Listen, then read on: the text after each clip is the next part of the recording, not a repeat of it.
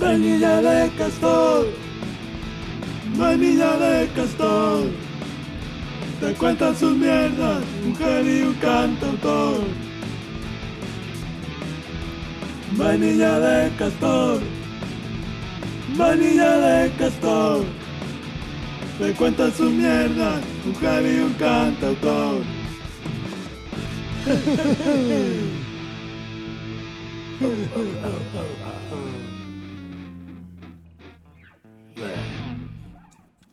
Muy buenas tardes, castores, castoras y castoros. Bienvenidos, bienvenidas otra semana más a otro programilla de Vainilla de Castor. Este programa de humor, chorradas y mierdas entre heavies y cantautores, o por lo menos dos representantes. ¿Qué tal? ¿Cómo estamos, Ignacio? Muy bien, muy bien. ¿Y tú qué tal, Lolo? Bien, bien, no nos podemos quejar. Bueno, sí nos podemos quejar, si no, de hecho no existiría Hombre. ni la mitad de los podcasts probablemente, joder. y los comentarios de los podcasts. Claro, exactamente. Pero bueno, nosotros vamos a arribar en la orilla amable, ¿no? De esto y bueno, seguiremos discutiendo pues toda esta retaíla de chorradas con nuestra afabilidad habitual o algo que se le parezca. Pues sí, eso, eso siempre se da por sentado. Pero mira tú qué bien traído el tema de, de, los, de los malos humores y los conflictos. ¿Qué sería de Internet sin los comentarios negativos? ¿Qué sería de Twitter? Yo ya no lo entiendo.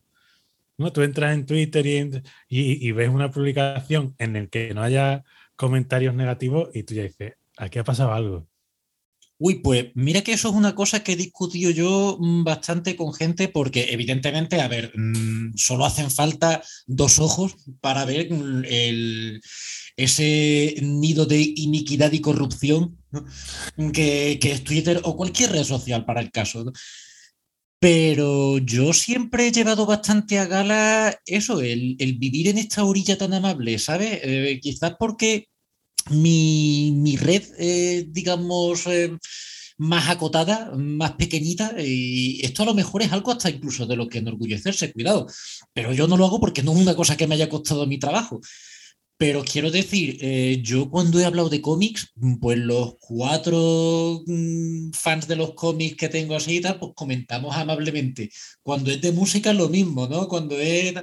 Entonces, no sé, mm, a lo mejor es suerte, oye, pero, pero sí, evidentemente, Internet es eh, conflicto, es eh, ruido y furia. Y sobre todo, al igual que los podcasts, mucha turra. Mucha, mucha, muchísima turra. Eh, por eso nosotros pues, hemos decidido encapsular la nuestra en programitas que quien quiera lo escucha, aunque os animamos que nos escuchéis, claro que sí, que nos hace muy feliz. Pues precisamente el tema de hoy, ¿a, a qué viene todo este introito? Pues el tema de hoy va de cosas que no se entienden sin otras cosas. Es decir, por con decirlo en una sola palabra, hablaremos de simbiosis. Y Lolo, tú dirás, Ignacio y yo somos filólogos. O sea, todo eh, nuestra relación con la biología pues se puede reducir prácticamente a los documentales de las dos que nos hemos dormido cuando podíamos dormir siesta. Sí, No biología, caso si la- biología quizá las respectivas y, y bastante, ¿no? O sea, eh, aquí, como ya hemos dicho muchas veces, no solo no somos iconoclastas, o sea, ¿no? respetamos y valoramos las artes, pero también las ciencias, las ciencias ¿no? y la tecnología, claro que sí. Pero en este caso, mm, quizás pues desde la, desde la distancia, porque ni siquiera hemos sido los más brillantes estudiantes de letras, ya de ciencia olvídate. no, no, yo es lo que tú dices, yo lo miro, ¿no? Pues Como por ejemplo a Ryan May, ¿no? Con su doctorado en astrofísica, y esas cosas las miro con admiración, como, ¿no? Es como quien tiene superpoderes, porque lo veo algo tan ajeno a mí tan imposible. que, vamos, Totalmente, porque además como que nos pone en nuestro sitio, ¿no? Porque también es verdad que muchas veces hemos sentido en carnes propias eh, la arrogancia ¿no? de- del científico o del proyecto D.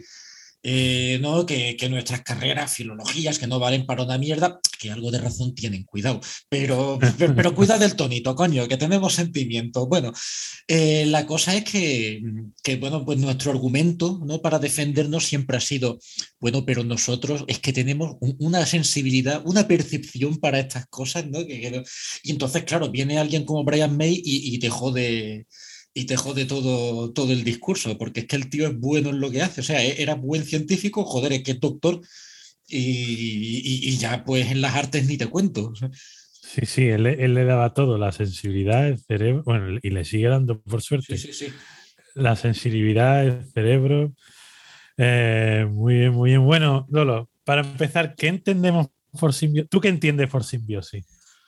Pues te voy a comentar una cosa, porque cuando me comentaste lo del programa y luego mm, un par de puntos así por encima, yo tenía mis dudas, porque yo pensaba toda la vida eh, que, la simbiosis era única y exclusivamente una relación, digamos, ¿no? de, de mutualismo, es decir, había beneficio mutuo, claro. Pero parece ser que hay una excepción bastante amplia que es básicamente cualquier interacción ¿no? Eh, a nivel biológico entre, entre dos organismos. Luego, una se puede aprovechar de otra, lo que conoceríamos como parasitismo, y sigue siendo simbiosis. Ahí mira tú qué cosa. Sí, sí, a mí me pasa exactamente lo mismo, ¿no? Yo digo, oye, que, pues claro, a ver, no, perdón, voy a hacer otro inciso, porque ¿a qué viene todo esto? Eh, todo esto viene muy cogido con pinza a que ¿Por qué se me ocurrió el tema de la simbiosis? Porque digo, coño, mira, se ha estrenado en el cine Venom y toda la gente que hace podcast suele soltar podcast al socaire de lo que es popular en el momento. Y claro, estaba entre eso y hablar de calamares. Pues. pues. no sé, yo los calamares, pues en Madrid los bocadillos, pero poco más.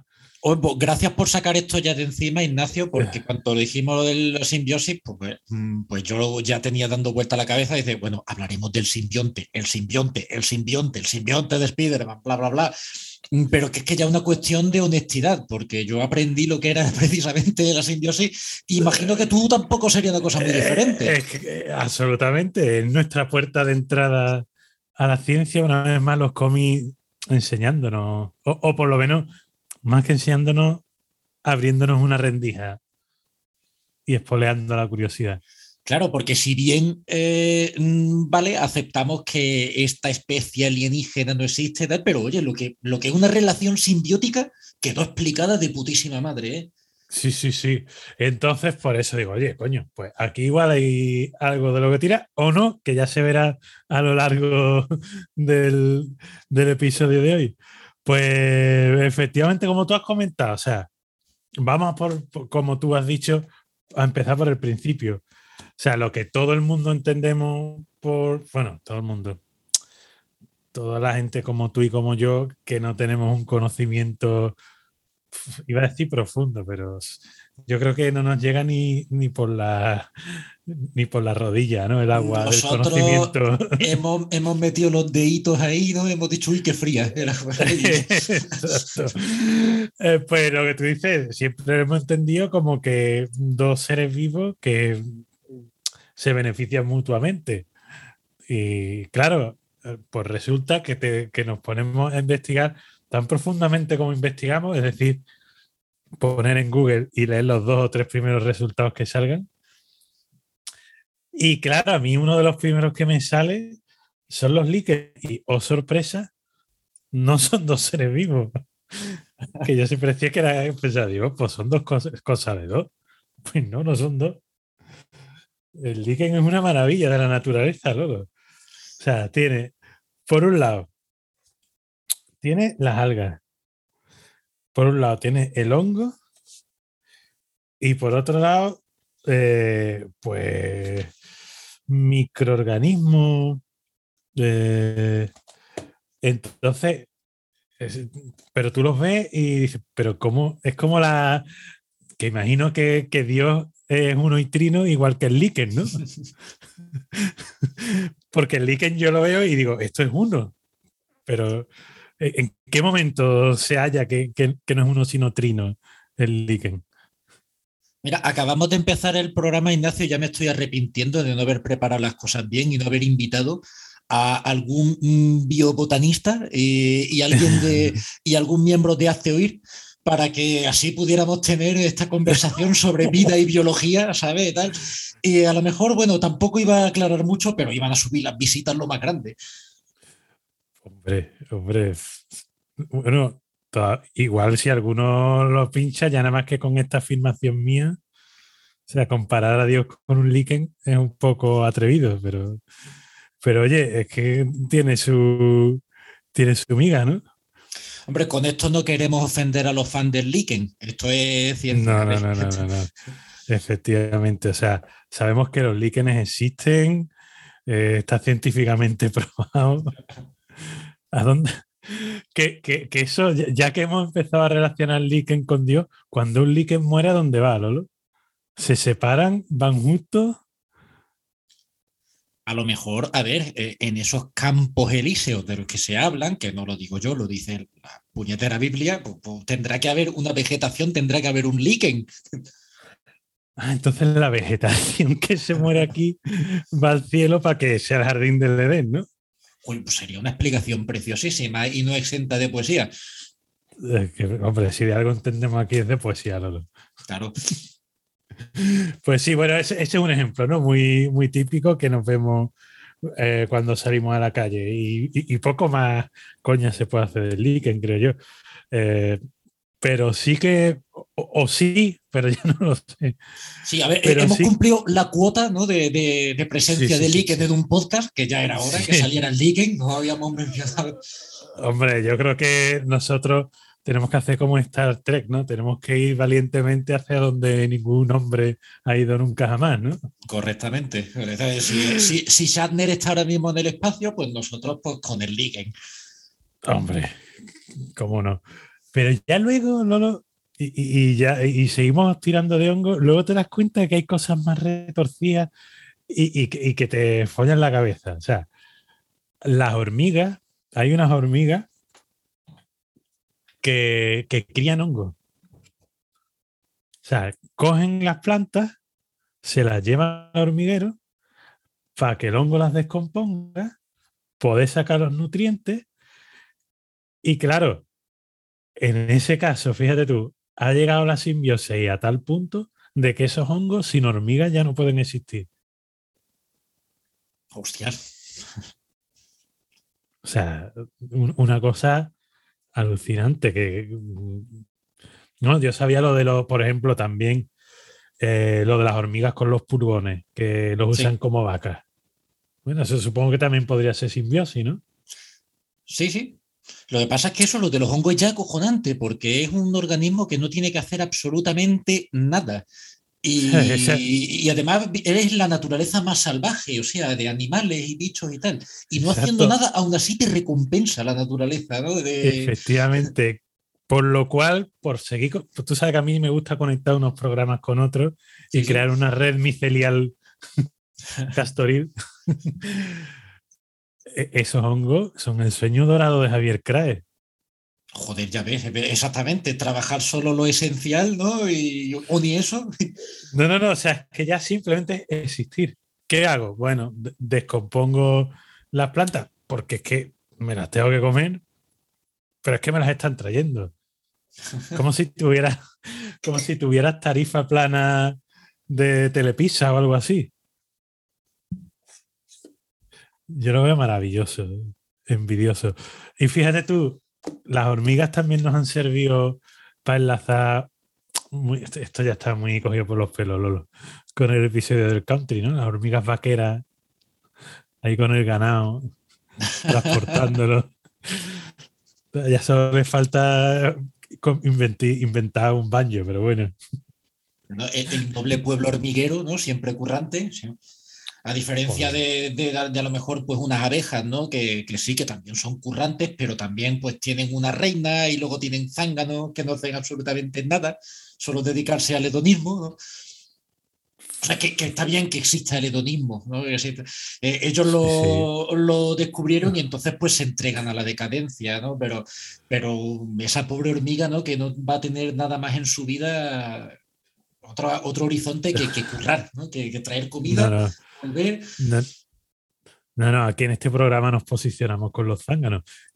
Que fíjate tú, otra simbiosis que ha hablado entre la planta, que si la planta no, no poliniza sin el, la abeja y la abeja obtiene su comida de, la planta. Así es que esto sale solo, Yo, te lo dije, esto iba a salir solo. Sí, sí, sí. Y además, cuidado, porque esto es una de las cosas que te avisan que, a ver, que, poca broma, que el apocalipsis empezaría por aquí.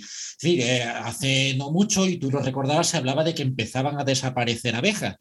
Bueno, pues eh, el que tuviera un mínimo porcentaje de negacionismo y de gilipollez decía, bueno, pero a mí que me importan las puñeteras abejas que me han hecho tal. Pero claro, ya en cuanto miramos a la ciencia, pues vemos que efectivamente, a ver, eh, los ecosistemas funcionan a base de equilibrios, bla, bla, bla, ¿sabes? Pues esas flores no se van a polinizar solas y en fin, que se va todo el garete con una velocidad pasmosa. Sí, sí, eh, hay que respetar a la Pachamama, chicos. hay que oír sus lamentos. Bueno, te voy a dar un, pan de, un par más de. Me guarda lo gordo. Si tú tienes alguno más, dispara, pero fíjate tú una cosa muy curiosa que a priori nosotros no pensamos el ser humano con qué hace simbiosis. ¿no?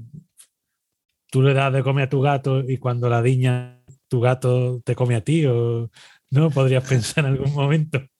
Hombre, como hemos visto al principio, ¿no? Que al fin y al cabo la simbiosis es una cosa muy amplia, eh, pues en verdad nos valdrían muchas cosas, ¿no? Quiero decir, desde ese ejemplo que has puesto hasta el, el, tú comerte a un bicho, ¿no? El tú cebarlo, darle de comer para que se pase toda esa vida feliz y luego tú te lo. Bueno, feliz saciado, ¿no? Y luego tú te lo comes, pues, pues ya hay una interacción entre, esta, entre estos dos organismos. Sí, hombre, la verdad es que sí, podría entenderse así. Pero fíjate tú, eh, los típicos anuncios de yogures, ¿no? Siempre ayuda a la flora bacteriana, la flora bacteriana. Pues la flora bacteriana es simbiosis. O sea, si no fuera por las bacterias que tenemos en el estómago, nosotros no podríamos digerir mucha de la comida que comemos. Y, y claro, a su vez le estamos proveyendo de un hogar a esas bacterias. Ah, pues claro, joder, ya ves, eh, el hecho ¿no? de que el, bueno, cualquier cuerpo, ¿no? Cualquier organismo es a su vez eh, alojamiento, ¿no? Para toda esta vida, que que necesitan, fin, que lo único que necesitan es que tú estés idem, vaya. Eh. Sí, sí, sí. Y además que viene el dato castoril, ¿no? Recordemos que nuestro nombre viene vainilla de castor. ¿De dónde viene la...? Recuérdale por si hay algún despistado. Claro, efectivamente. Ya, ya se me estaba viniendo. Uno no puede pensar, si hablamos de flora bacteriana, pues esa glándula ¿no? Eh, cerca del ano del castor que produce el castoreo, pues esa sustancia que le da sabor a lo que conocemos como vainilla. Efectivamente, pues cuando algún ser humano, por azares del destino o de la enfermedad, pierde flora bacteriana, es posible que necesite un trasplante muy especial, Lolo. ¡Oh, hostia, esto, sí que no me lo he visto venir, Ignacio. Sabía de la existencia de esto, pero. Esto es muy castoril, ¿eh? Total, total, sí. Yo Pido, pido a las almas sensibles que en el mundo son. Eh, podéis quitaros los auriculares un segundo. Eh, o yo nos advierto, porque a partir de aquí, horror solo pensar en esto, pero ¿quién nos iba a decir que podíamos necesitar la caca de otra persona? Que la caca de otra persona nos pueda salir, salvar la vida, Lolo. Y que haya incluso eso, ¿no? Eh, trasplante. de caca. Efectivamente, queridos castores. Eh, pues ya sabéis, si vuestra simbiosis no va mal, pues ir mirando la dieta de vuestros vecinos para ir estudiando cuál de sus deposiciones puede ser más saludable si el día de mañana necesitáis un trasplante. Y a lo mejor habrá eso, donantes también, claro, ¿no? Esto implica la existencia también de gente que donará y que, bueno, pues que eh, aparte de ser gente con una dieta saludable, también tendrá que ser gente, ¿no? Pues con cierta empatía, ¿no? Para decir, bueno, yo quiero ayudar a salvar el mundo. Sí, sí. Yo sospecho que Vicente del Bosque puede ser un buen donante, ¿no? Con tanto Danacol. José Coronado también. ahí, ahí, ahí tenemos Lo que pasa es que yo creo que ya convendría ir renovando, ¿no? Porque igual nos vamos a quedar sin donantes. O sea que desde aquí podemos comentarle a las marcas de yogure que, hombre, que renueven, que rejuvenezcan el parque de, de donantes. De todos modos, eso por muy sensible que pueda ser el oyente, hay que recordar que esto es lo que pasa cuando te metes con la ciencia, Ignacio. Es decir, nosotros, pues como siempre hemos ido ¿no? Pues por, eh, por esa rama apolínea del arte, de la belleza y tal, pues nosotros, pues eso, de, aquello que sale del castor nos quedamos con la vainilla. Pero es que la ciencia es meterse en estas cosas. En la ciencia la mierda siempre gana, ¿no? Que era una cosa también que comentaba Ignatius en la vida moderna no hace mucho, ¿no? La mierda siempre gana. Eh, y, hablar de lo humano eh, desde el punto de vista científico, pues, pues es mierda, ¿sabes? Y si vamos a hablar de simbiosis, vamos a hablar de cosas asquerosas. Hombre, es que hay, abismos que no se pueden evitar si queremos tener, bueno, iba a decir un mínimo de rigor, todos sabemos que este no es el, hogar del rigor, pero hay cosas que no se pueden obviar, obviamente. Eh, bueno, entonces, ya hemos hablado en términos puramente biológicos de lo que es el mutualismo. Que por cierto, que por cierto, eh, era muy reivindicado como factor que hace empujar a la evolución por el príncipe Kropotkin, que muchas personas pueden conocer como uno de los próceres del anarquismo. Pero es que su, ¿no? su, teoría, su teoría de la evolución mm, rivalizaba con la de Darwin, porque Darwin era como el individuo, ¿no? Sí. eso me suena un poco mm, a cierta ex eh, community manager de cierto perro. Sería muy darwinista, ¿vale? Y Kropotkin decía que no, que la necesidad de cooperar eh, es lo que ha, lo que ha favorecido la evolución. Eh, y, claro, la sí es un ejemplo muy bueno de ello. Y por lo que tengo entendido, las últimas eh, están un poquito más, que me corrijan si me equivoco, pero tengo entendido que están un poquito más con Kropotkin que con, que con Darwin, lo que son las cosas. Así que nada, anarquismo bien entendido.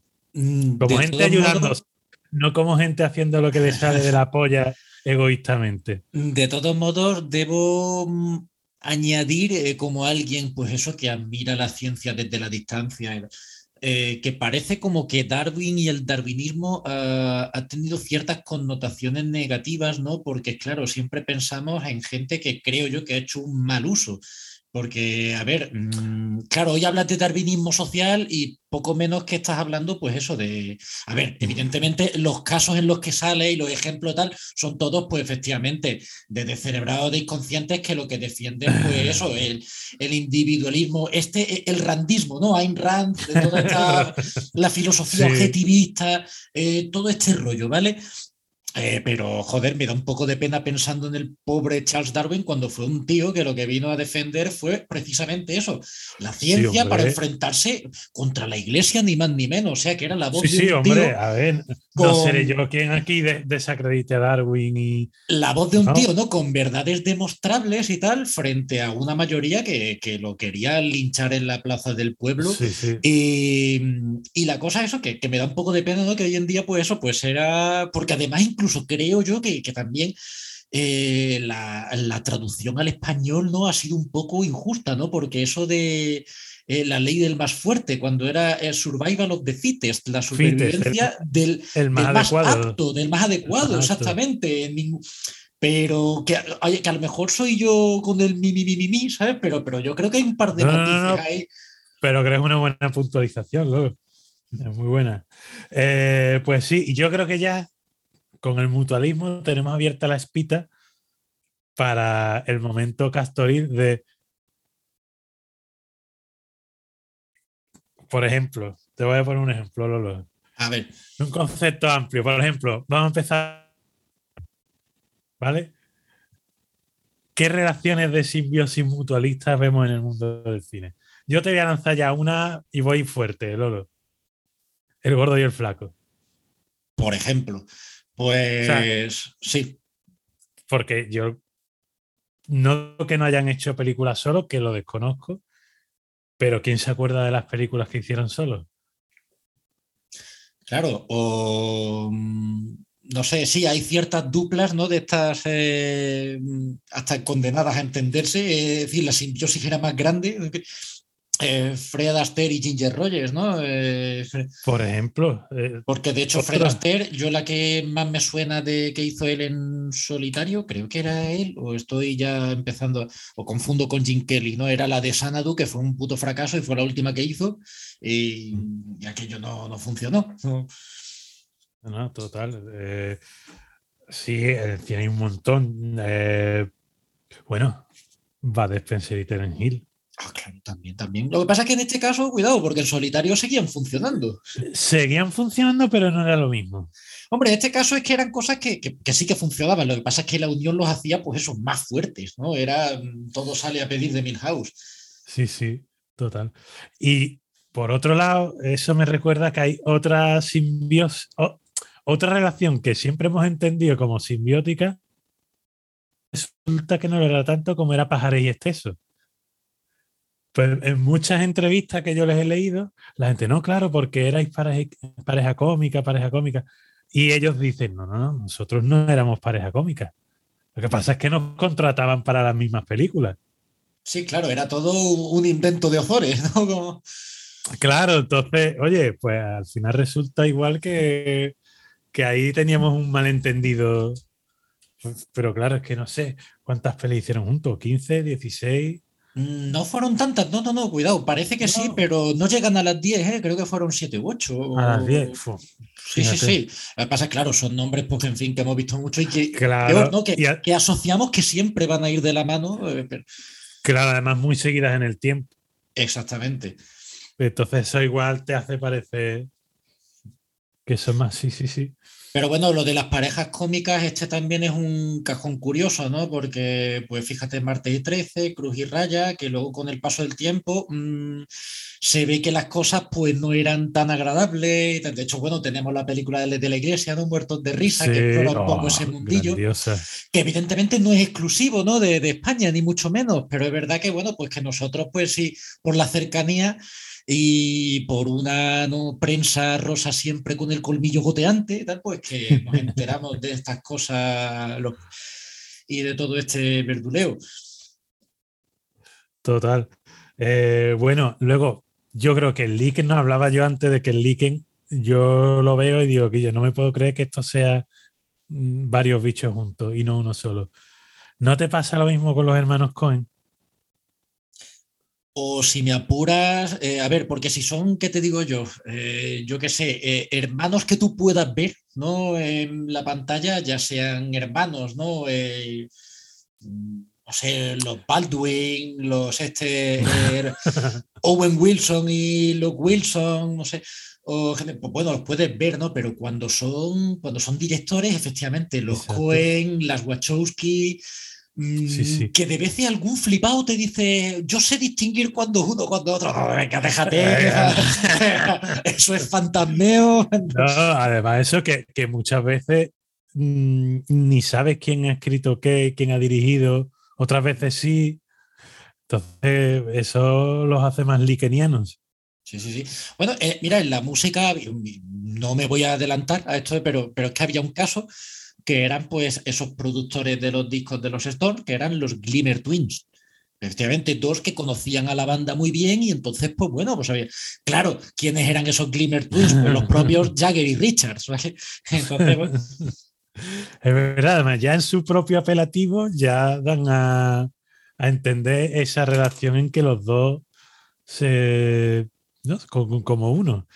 Pues mira, yo, yo creo que ya has abierto el papel de la música, a menos que tú tengas más casos del cine entre cámaras. Pues eh, incluso es que de, como transición se me ocurre cine y música, porque pensamos siempre que todo tiene que ser, ¿no? Eh, además, esto que, es lo que se presta siempre al salseo, porque tú dices, vale, esta pareja, pero ahora por separado, ¿cómo van las cosas? Y si hay además eh, competición y tal, pero en el caso de directores y compositores, normalmente suelen ser unas relaciones que felices hasta el final. Estoy pensando, pues, lo que puede ser Spielberg con John Williams Sergio Leone y Ennio Morricone. Eh, recientemente, ¿no? Eh, Christopher Nolan con Hans Zimmer. Eh, y, llega un punto en que ya pasan a ser como, como indivisibles, ¿no? O sea, si tú. Pues en el caso de, de, todos estos ejemplos que haya puesto, puede ser que el que más me guste sea el de Sergio Leone y Ennio Morricone. Hombre. Eh, no sé, por un puñado de dólares o el bueno, el feo y el malo, eh, sin la partitura de Morricone no se entiende, pero es que tampoco existirían esas, esas sintonías, ¿no? No existirían sin esa película. Y estos son casos efectivamente muy indivisibles, pero vamos, sí, sí. Mm, o no sé, eh, aunque no sea, he dicho antes Spielberg con John Williams, pero es que mm, John Williams con la Guerra de las Galaxias, que por ahí han pasado más directores, ¿sabes? Eh, tres cuartos de lo mismo. Absolutamente, absolutamente, es verdad, es verdad. En las nueve películas, ¿no? Sí, sí, sí, correcto. Sí, sí. Y bueno, claro, también está lo que muchas veces se dice, esta cosa tan rancia un poco de los actores fetiche. Claro. No, los típicos casos de, de los actores que a veces a veces ni siquiera son protagonistas, a veces son secundarios que siempre o, o, que casi siempre salen en, en películas de, de, ciertos directores. O, o, Hitchcock con las rubias, ¿no? Que siempre tiene que tener una protagonista rubia. No, en este caso no es tanto la persona en sí como la cualidad que buscaba. Sí, sí, está muy bien. Y luego, películas en las que ya que has comentado películas y música, películas en las que la banda sonora es un elemento eh, sin el que no se puede entender esa película.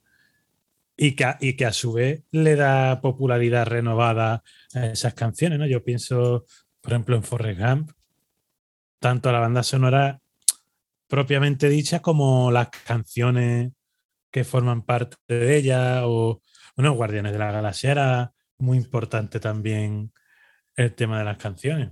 Hombre, yo, por ejemplo, eh, pues se me ocurre también ¿no? Scorsese, un tío con un gusto exquisitísimo. Además, él ya ha llegado, de hecho, al punto, ¿no? Estando siempre muy cercano a, a Dylan por su amistad con The Band y tal. Pero bueno, de hecho, en su última película, eh, la, la, banda sonora ya directamente la compuso eh, Robbie Robertson de The Band. Pero vamos, eh, que sin tener otra relación con los propios Rolling Stones eh, que, la de, que la de ser a lo mejor un fan, bueno, no, también dirigió creo que un documentalillo, eh, pero los Rolling Stones han aparecido en las bandas sonoras de Scorsese muchas veces y siempre en unas pedazos de escena, ¿sabes? Entonces, bueno, pues también esa... Pero yo creo de todos modos que el director que yo creo más ha sabido encontrar oro a base de picar y minar aquí ha sido ¿no? Quentin Tarantino. O sea, eh, pues, eh, el misil de Dick Dale era un tema de, de principios de los 60 y, y ahora, ahora, a día de hoy, y no sé, y entiendo que no se hace por desprestigiar ni mucho menos, es el tema de Pulp Fiction, ¿no? O temas, eso, bandas sonoras que ni siquiera han dado oscuras, pero las vuelve a poner en el mapa. Sí, que igual esa escena no se habría entendido igual con otra música. No estaríamos a lo mejor no habría sido tan icónica. Claro, ya nos ponemos así, se me ocurre también la escena de 2001 Odisea en el espacio, ¿no? También lo mismo. ya esa música, quién sabe de quién, creo que es de Strauss, ¿no? Eh, se la hacía Zaratustra, sí, creo que sí. No, de Strauss el Danubio Azul que también sabe. Ah, claro, claro, claro. Bueno, eh, pues eso, ya es como que indisoluble casi la una de la otra. Ves la peli sorda y tú pones la música y oyes la música y estás visualizando la escena. O sea que una relación simbiótica también ahí muy curiosa. ¿Los dos se benefician? Ya ahí es cuestión de cada uno. Nosotros diríamos que sí, porque si no, yo no conocería esa música. Y ya simplemente, para mí, por, hacer, por popularizarla entre público que no es aficionado a esa música, ya eso es un beneficio. Quizás puede ser allí porque, claro, nos movemos con. Eh, estamos hablando en todo caso de películas, ¿no? En fin, eh, todos son piezas artísticas y Oye, ese beneficio mutuo, pues, pues claro que ayuda, es parte al final de un todo bastante orgánico. Eh, pero quizás ya un tono más, eh, eh, ya alcanza eso, un tono más hiriente cuando hablamos de corporaciones, simple publicidad. Estaba pensando con toda esta discusión sobre temas reconocibles por, pues joder, una de las piezas de guitarra clásica más bonitas que existen, eh, que era, creo que era un preludio, no recuerdo el número, de, de Tárrega, pero que años más tarde sería conocido como el Nokia Tone, el tono de Nokia. que es una pieza preciosa, la verdad. Yo la recuerdo con cariño de guitarra clásica. Y, eh, pero esto ya, esto ya es el puya viejismo saliendo, ya, ya tardaba, ya tardaba. ¿Qué dices tú? Joder, con lo bonito que es el tema y que ahora se ha conocido como el, el Nokia Tone, ¿no? Pues, eh, a ver, evidentemente es otro tipo de movida. Aquí ya es una cosa más predatoria, ¿no? Es una pieza libre de derechos y tal, pues bueno, pues la, uso y. Total, total. Eh, bueno, yo creo que estamos tardando en recoger el guante que has tirado de la música. Claro, sí, sí, sí. Ya aquí nos movemos ya en terreno más firme. exacto. Si hemos hablado de Jagger y Richards, por motivos evidentes, porque a la vista está, sobre todo hoy en día, que son el núcleo duro de los Rolling Stones, por más que nos pueda gustar Brian Jones, por más que hayamos apreciado las aportaciones de, bueno, realmente todo, porque a mí Mick Taylor, el poco tiempo que estuvo, me parece que hizo cosas buenísimas. Yo ya sabes que para mí los mejores discos de los Stones son de aquella época, eh, sin desmerecer ni mucho menos los demás, evidentemente, eh, pero esos discos son verdadera vainilla. Sí, sí, hoy día tampoco se entienden sin Ronnie Wood, la verdad, sabía hacerse parte de esa no sé, esa imagen que tenemos todos de los Rolling Stones. Pero, vamos, que, no es faltar a la verdad, vaya, decir que efectivamente lo que tú has dicho el núcleo duro y además que, es que han sido esos los mm, principales compositores. Claro, exacto, ahí, quería yo llegar, que además han sido el núcleo duro, dar la imagen y dar las canciones. Pues coño, es que, como no, pues si los tenemos a ellos, pues cómo no vamos a mencionar a Lennon y McCartney que aquí con sus más y sus menos. Sí, sí, sí. Eh, desde luego hay una cosa que queda clara, que, que, de verdad qué bien se alinearon los planetas eh, en, los, en los 60 eh, en Inglaterra. Que ya es verdad que es un tópico y eso, pero es que tú dices, joder, que saliera efectivamente una dupla eh, de escritores de canciones como estos, pero es que también salieron otros en la misma época en el mismo sitio. Y ya, bueno, yo qué sé, los hermanos Davis, ¿no? Con los Kings. Eh, mm, eh, bueno, claro, es que estamos porque ahora es temático, ¿no? De esto de reacciones, pero ya si fuera escritor, esto, yo qué sé, Steve Marriott, Pete Townsend y, mira, y Daltrey, ¿no? En fin, que, es una cosa muy... Sí, sí, muy bien traído. Eh, eso, Lennon y McCartney, sobre todo al principio, sí que hacían mucho de yo empiezo una canción, ahora yo la cojo y le meto un estribillo. O sea, al principio sí que eran muy de compenetrarse el uno al otro, ¿no? Ya luego en la época última, pues ya cada uno iba un poco a su bola y a lo mejor los discos eran más compilación de canciones en solitario de cada uno y a lo mejor el otro le ponía una guitarrita y el otro no. Claro.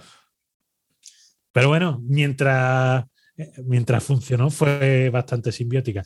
Como todo proceso orgánico, ¿no? Y además literalmente dos seres vivos eh, como parte del proceso, eh, pues estas cosas llegan momentos que los vemos muy bonitos porque hasta el pelear se lo llevan bien y de ahí salen buenas canciones, saben cómo hacer las paces. Pero claro, pues como todo esto termina o evoluciona a otro estadio. Termina cuando llega otra simbiosis. Claro, hombre, en el caso de los Beatles, en fin, aparte de que ya, bueno, el grupo había desaparecido y tal, pero pues por los tristes motivos harto conocidos, no va a volver a pasar un encuentro, no Lennon y McCartney, por lo menos no de la manera que nos gustaría a nosotros, claro está. Eh, pero mm, Jagger y Richards, por ejemplo, pues, pues, joder, es que son dos tíos que llevan Mm, es que son, Ignacio, es que son 60 años juntos, tío, escribiendo canciones. Que tú dices, vale, es que, hay discos que no sé qué, es que aquí estaban un peor, pero que siguen 60 años peleando así esos tíos con su. Ahora ¿Cuántos matrimonios duran eso, Lolo? Joder, ya ves, tío. ¿Cuántos llegan a la mitad? Pero si aunque pusiéramos, creo yo, que todos los podcasts puestos en fila, yo creo que, que, tampoco la gente llega tanto, tío, ¿sabes? Anda que no. Sí, sí. Bueno, pues eh, volviendo al de Lennon y McCartney, pues se puede decir que probablemente mm, se terminó cuando se cambió por otra simbiosis que se puede discutir porque ya se sabe que sobre John Lennon y Yoko Ono, cada cual tiene sus opiniones, cada cual sus teorías, y claro, habrá quien diga, bueno, a Lennon y a Yoko Ono la vamos a guardar para cuando hablemos del parasitismo. habrá quien diga, bueno, eh, sea un poco más benévolo y diga, bueno, pues la podemos dejar en el comensalismo, que ya veremos lo que es. Y yo, yo he evolucionado en mi pensamiento al respecto. Y yo creo que sí, que era, que era mutualista. Yo con los años me voy haciendo más comprensivo, Lolo. Hombre, yo, creo, que... con los datos sobre la mesa, ¿no? Es decir, eh, a lo mejor nosotros no podemos entender el beneficio que se llevaba Lennon, pero lo tenía.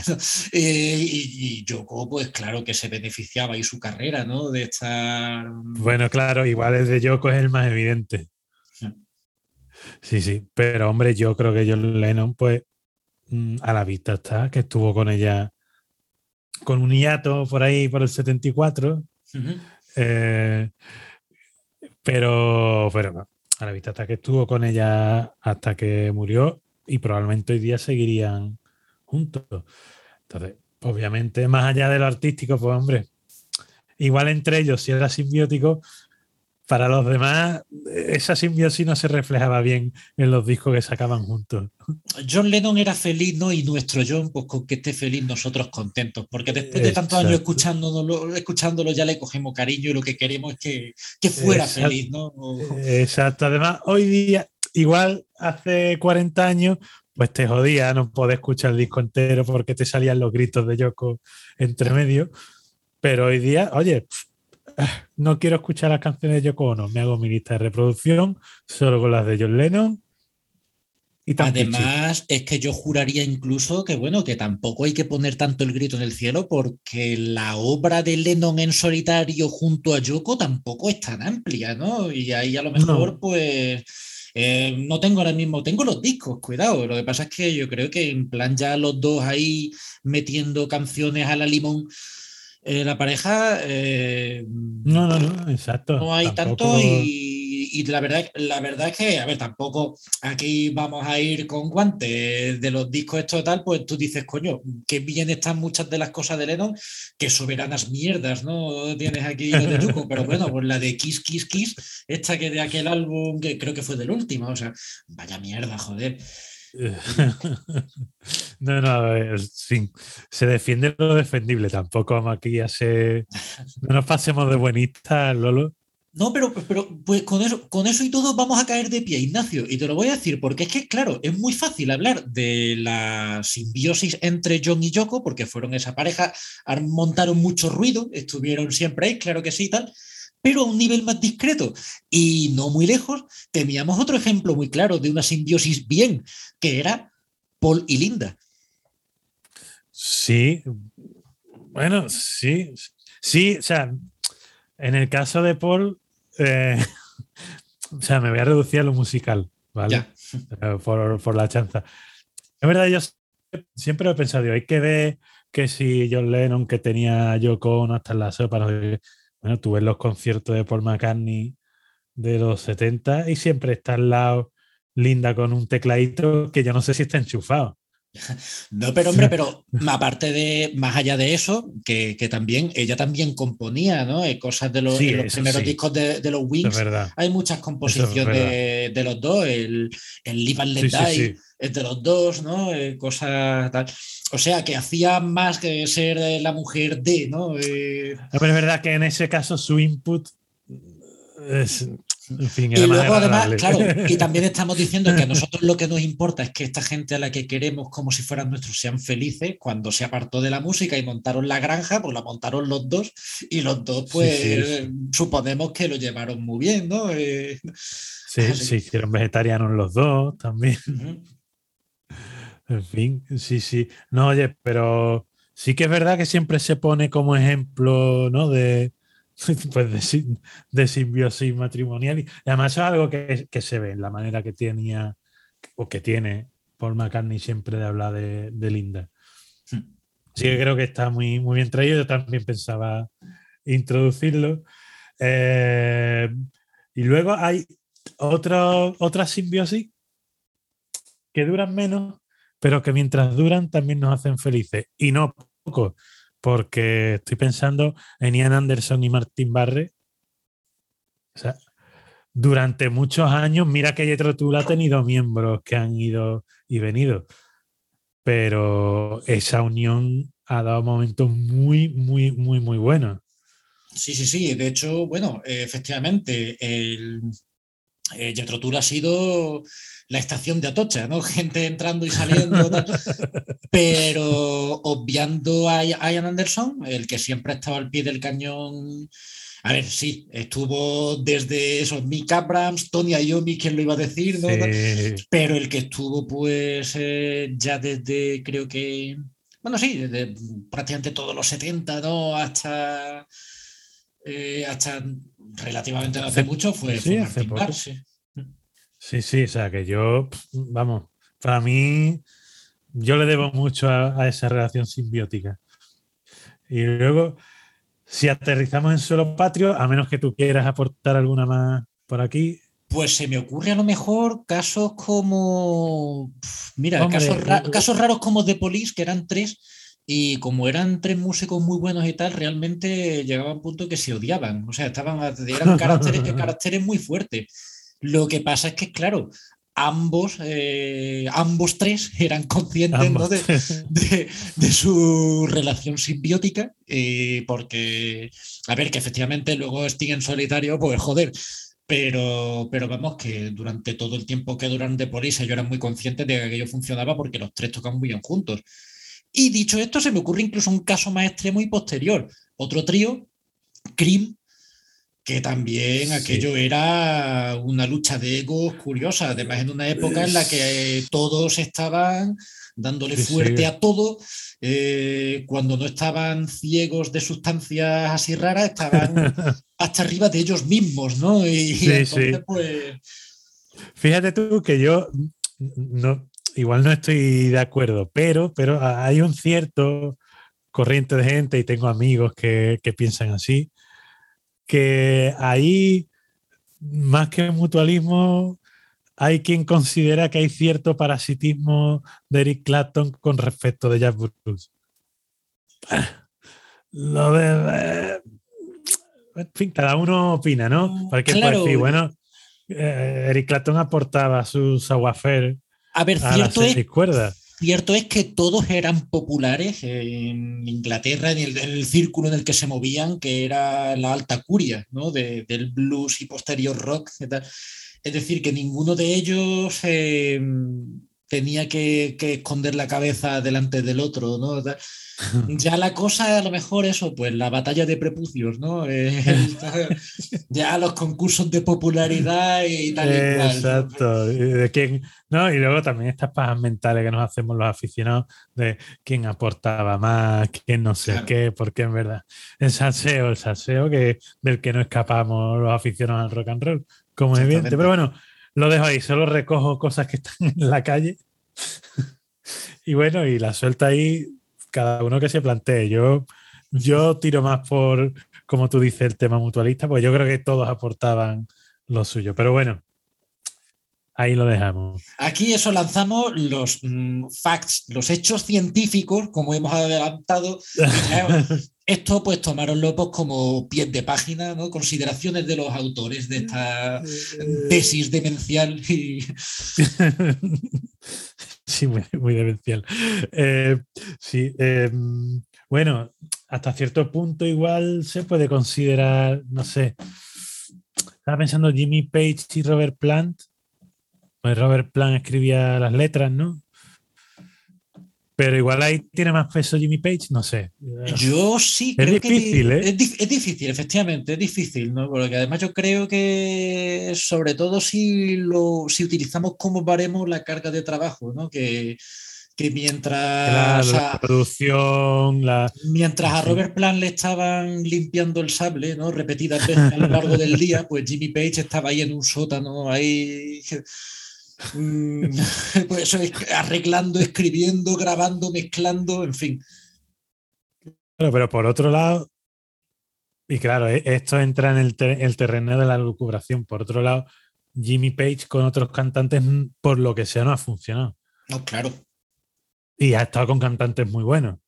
Sí, sí, sí, con Coverdale, eh, con, con Rogers. Eh, pero claro, lo que, lo que hizo Led Zeppelin que no lo separa el hombre. No, no, no, no. no. Bueno, y, yo creo que una magnífica simbiosis a cuatro serían Queen. Porque yo ahí sí que le doy. Todo el mundo aportaba. No sé tú cómo lo ves, como gran eh, fanático eh, de Queen el trabajo en equipo perfecto, sobre todo cuando además se da el paso es eh, un poco a la inversa, me explico, a la hora de escribir. Eh, por ejemplo, mm, Lennon y McCartney al principio no firmaban por defecto como Lennon y McCartney, ¿vale? Porque dice, vale, a lo mejor aunque la contribución de este haya sido un 10%, pero seguimos siendo los dos quienes escribimos y somos amigos, así que bien. Eh, eh, luego ya, pues a lo mejor pues la cosa estaría más, eh, de hecho, a, raíz ¿no? de, tantos y tantos conflictos, bien fuera por la escritura de las canciones y tal, pues la cosa terminó. Pero Queen es que fue precisamente lo contrario. Al principio firmaban las canciones por separado, pero luego se daban cuenta que realmente mm, había tantas aportaciones, ¿no? Y, se llevaban tan bien. Incluso a la hora de superar los baches lo hicieron de una manera tan envidiable y tal que dicen, mira, vamos a empezar a firmar las canciones pues como Queen. Y ya a partir de ahí ha sido pues los fans digamos elucubrando esta es de este, bueno a ver, está documentado, pero lo que, la cosa es que, en fin, que ellos firmaban como Queen, ¿vale? En conjunto y... Sí, mira, pues precisamente este fin de semana leí un artículo al respecto en el que este, entrevistaban a músicos sobre el tema del reparto de los derechos y que en muchas ocasiones se han roto bandas, como por ejemplo los Rodríguez, se rompieron porque ellos al principio eh, se repartían los derechos por igual y Calamaro llegó un día en el que dijo, señores, yo soy el más popular de todos y yo escribo las canciones. Pues yo me tengo que llevar, lo lógico es que yo me llevé más que vosotros. Y ahí hubo, a raíz de eso, claro, él se llevaba un 40, el otro un 20, el otro un 10, y ya ahí empezaron las suspicacias y tal, y se fue entonces, claro, igual Queen se, vio, se vieron que en una situación parecida, pero actuaron al revés. Bueno, para que aquí todo el mundo mm, se lleve y esto se mantenga, pues vamos a repartirnos todo, no sé. Bueno, incluso hoy, eh, hoy en día no se sabe que se sabe que con, con, la deriva que ha tomado Queen, ¿no? que básicamente pues son Brian May y Roger Taylor haciendo lo que les sale de las pelotas, y mm, John Deacon, bueno, pues a mí también lo que me corresponde, que dentro de esa frialdad por lo menos se deduce eh, a tenor de las palabras de los implicados que hay cierta cordialidad y que, bueno, pues por lo menos... Por lo menos no se le está clavando un cuchillo en la espalda a nadie, ¿no? O sea, a lo mejor pues John Deacon pues no le parece, bueno, a la vista está que no le parece bien, ¿no? Pero bueno, pero por lo menos se ha llegado a un acuerdo entre caballeros Sí, pero es cierto que John Deacon fue muy pronto cuando decidió que él no quería saber nada de, tocar en directo y quería dedicarse a sus labores, una, una actitud muy castoril y que si yo tuviera los ingresos por derechos que él tiene, pues igual no me apetecería tener que ir, mm, yo qué sé, a, a un pueblo perdido de, de la República Checa. No, o sea, pueblo perdido no, pero, pero a ver, que Queen giran extensivamente todavía Sí, sí, sí. a su edad. Pues igual yo prefería estar, a- estar criando vacas o lo que sea, o, o tocándome los cantaplines en el sofá. Entonces yo a John Deacon lo respeto profundamente. Hombre, ya hay mucho, mucha rumorología diciendo que si el hombre lo ha estado pasando regular, qué tal, incluso las fotos que se ven recientes, Sí. se le ve al hombre como, como bastante perjudicado, porque ya tiene una edad y, y, bueno, ya no sé, la máquina de rumores no habló de que, que bueno, que si el hombre, pues eso, pues que no lo estaba pasando bien y tal, ¿no? Pero, oye, que si el hombre está haciendo lo que le sale de las pelotas, no, na- no solo nada que objetar, sino que muy respetable. lo aplaudimos desde aquí. Pues sí, bueno, aterrizamos en España, Lolo. Venga, venga. Te voy a soltar una bomba. Creo que un ejemplo, vamos, perfectísimo y súper ilustrativo de simbiosis musical española, que es imposible desligar el uno con el otro. Y muchas veces es que mucha gente no sabe cómo se llama uno y cómo se llama otro. El dúo dinámico. Bueno, yo sé que se llaman Manolo y Ramón, ahora no me preguntes quién es quién. Sí, y de hecho, y de hecho hubo una época en que no sé si fue un disco que lo sacaron como Manolo y Ramón y no como dúo dinámico. Pero es otro caso de gente que sí habrán hecho sus cosas por su cuenta, pero ¿alguien las recuerda? No, pues dúo dinámico, que por cierto, eh, su éxito más conocido yo creo que ha prescrito y, y sería un poco problemático hoy en día. Mm, A mí me pues, turba, a mí ya de chico me turbaba esos señores en aquella época cincuentones diciendo 15 años tiene mi amor. Hoy en día, Hombre, que es verdad que la letra es un poquito así como mm, Ñoña, inocentona y tal, que no a lo mejor era tal, pero sí es verdad que efectivamente que ya esa canción. Lo que pasa también te digo una cosa, ¿eh? que, que mira que yo no he estado en España en ese momento, pero si la gente, si con esta se olvidan del resistiré, yo doy las gracias. no lo menciono. Oh. Pero, Bueno, bueno. mm, voy a meter un pequeño apunte tal porque es que, claro, Por ya hemos, ya hemos venido para España, pero es que me ha recordado un caso británico también, que era también una historia muy, muy rocambolesca, ¿no? Que era la de los Wham, que era un dúo formado por George Michael y Andy no sé qué. De hecho, ni siquiera me acuerdo yo y mucha gente... En este caso, oye, Wham funcionaba muy bien.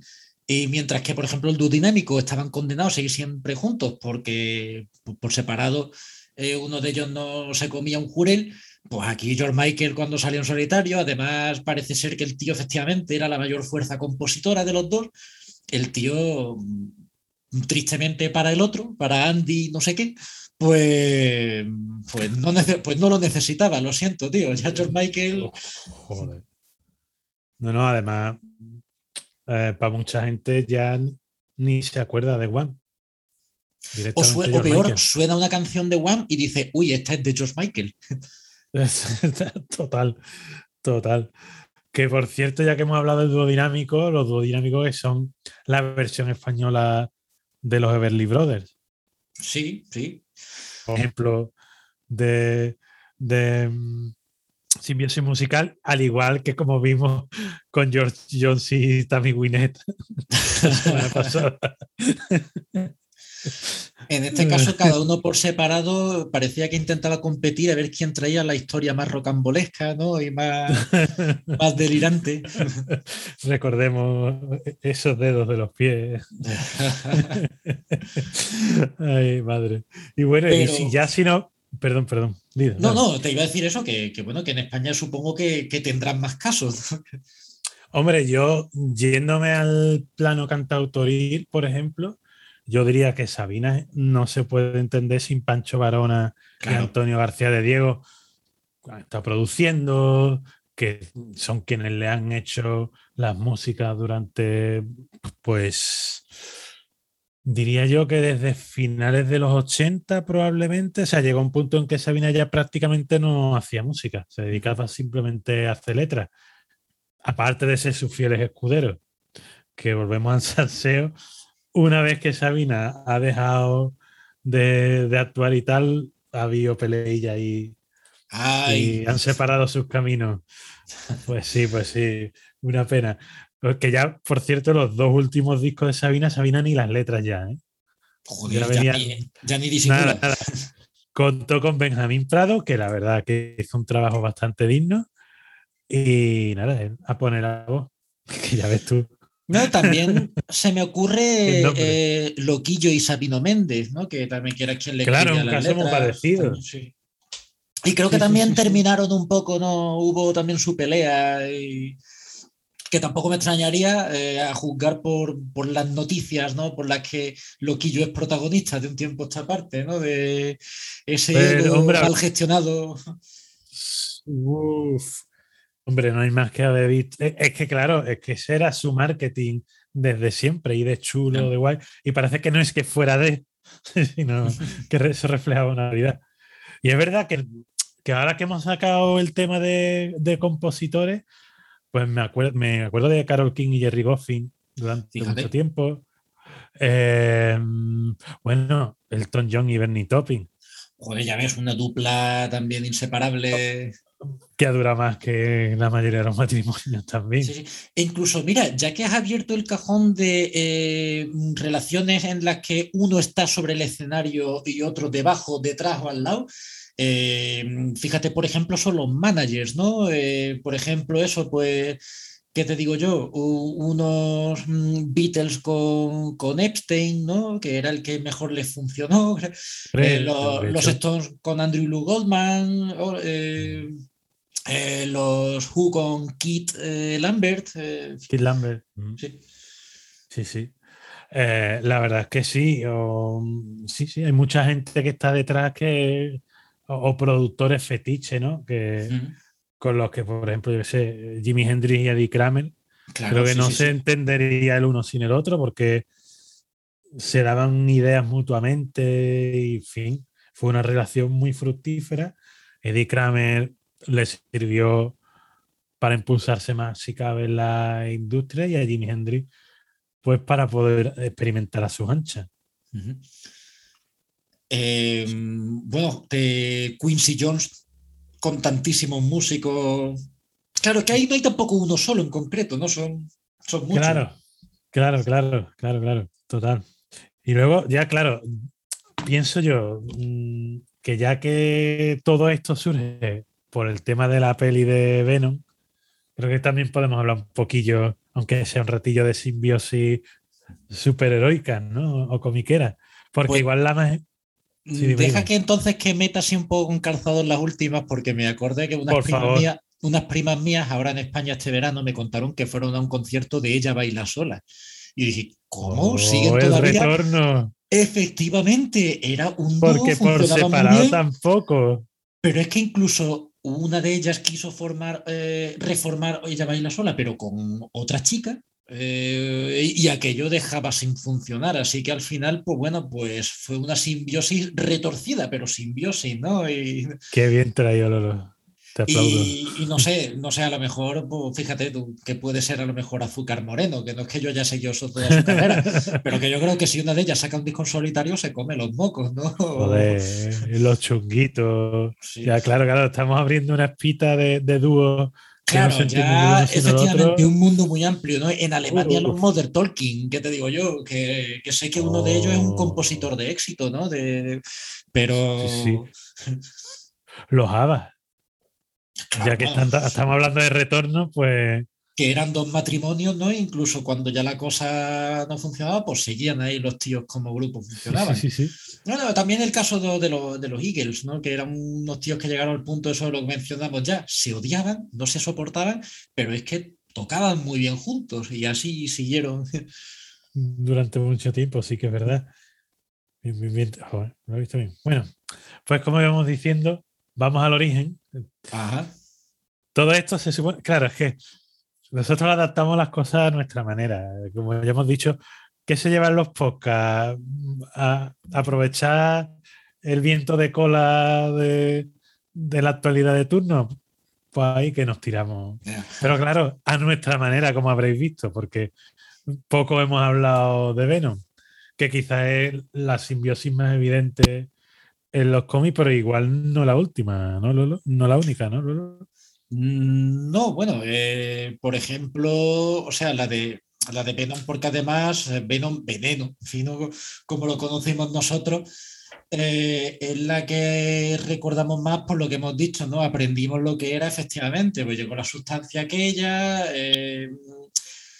Peter Parker se hizo dependiente, pero supo dejarlo a tiempo. recordemos, todo nació por vender muñecos, ¿verdad, Lolo? Bueno, claro, y lo del traje negro vino por, eh, efectivamente, por la Secret Wars. Lo que pasa es que luego, pues aquello, ¿no? Pues efectivamente, la sustancia aquella estaba viva, ¿no?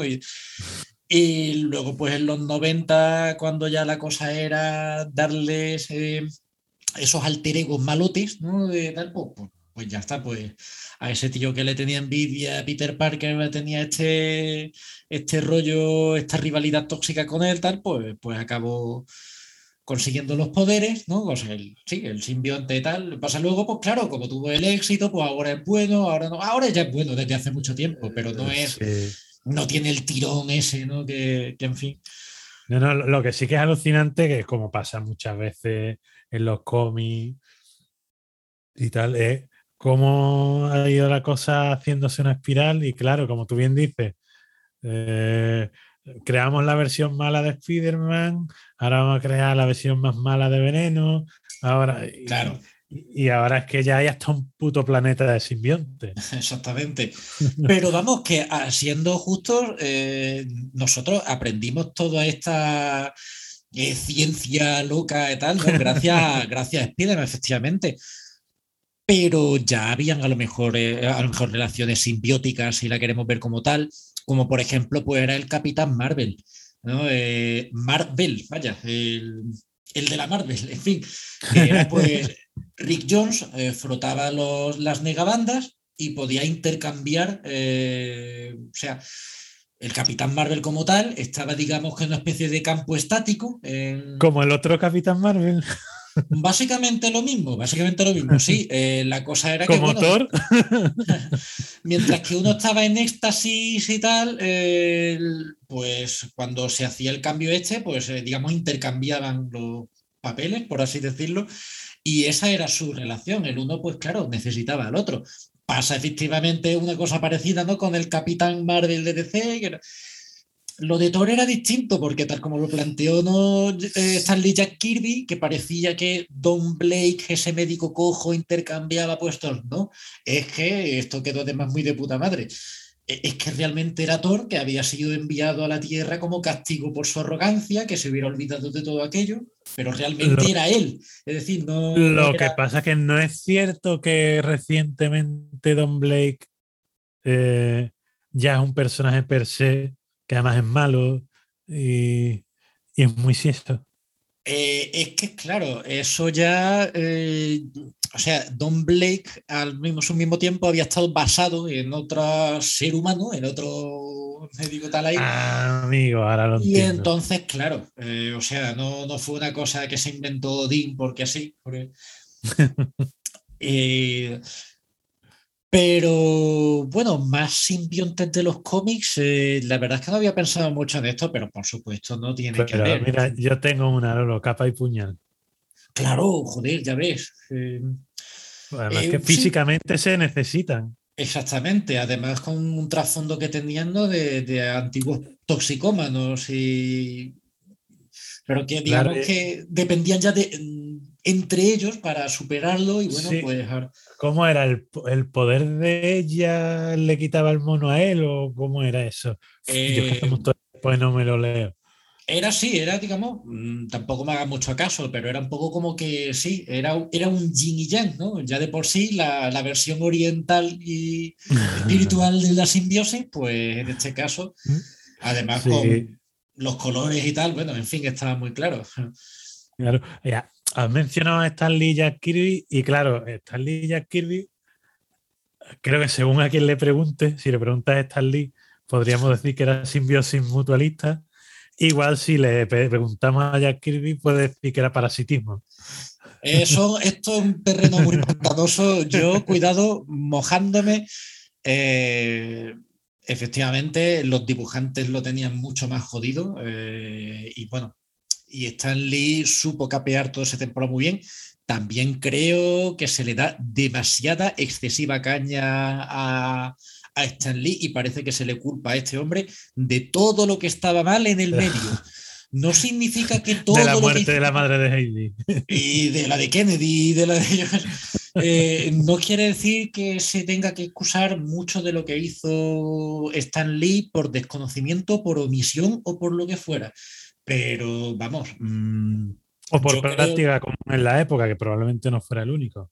Claro, exactamente. Yo creo que fue un tío que. Que eso no lo disculpa, como decimos. Sí, que a lo mejor, bueno, a lo mejor, y no tan a lo mejor, que le beneficiaron muchas cosas que estaban mal en la época. Evidentemente, que el tío aportó muchas cosas al medio, yo creo que eso también es innegable. Y vale, podemos debatirlo, pero no negarlo, creo yo. Como simple aficionado. Totalmente de acuerdo.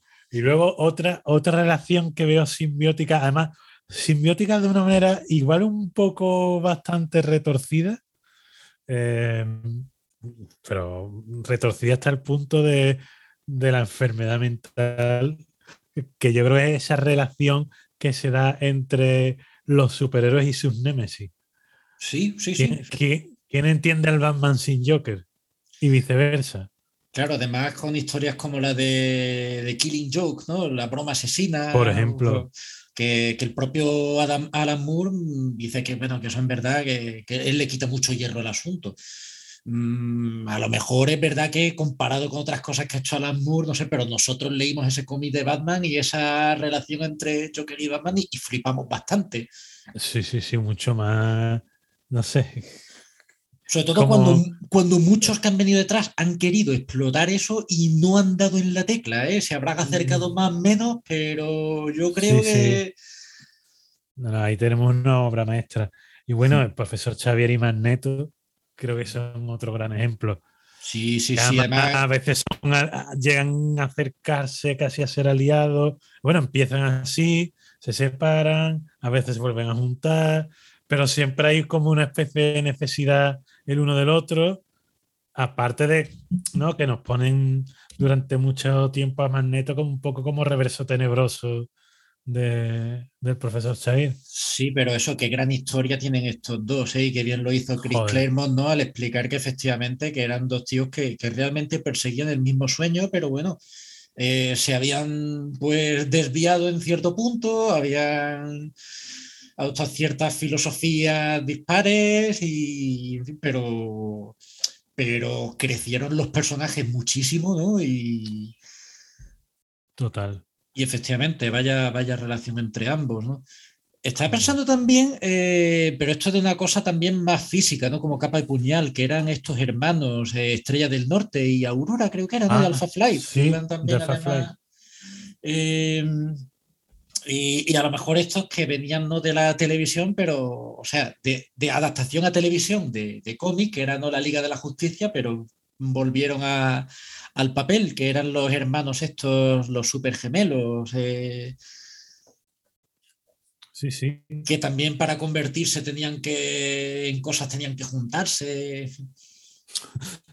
Claro, hostia, pues eso me está recordando las múltiples fusiones de bola de dragón, ¿no?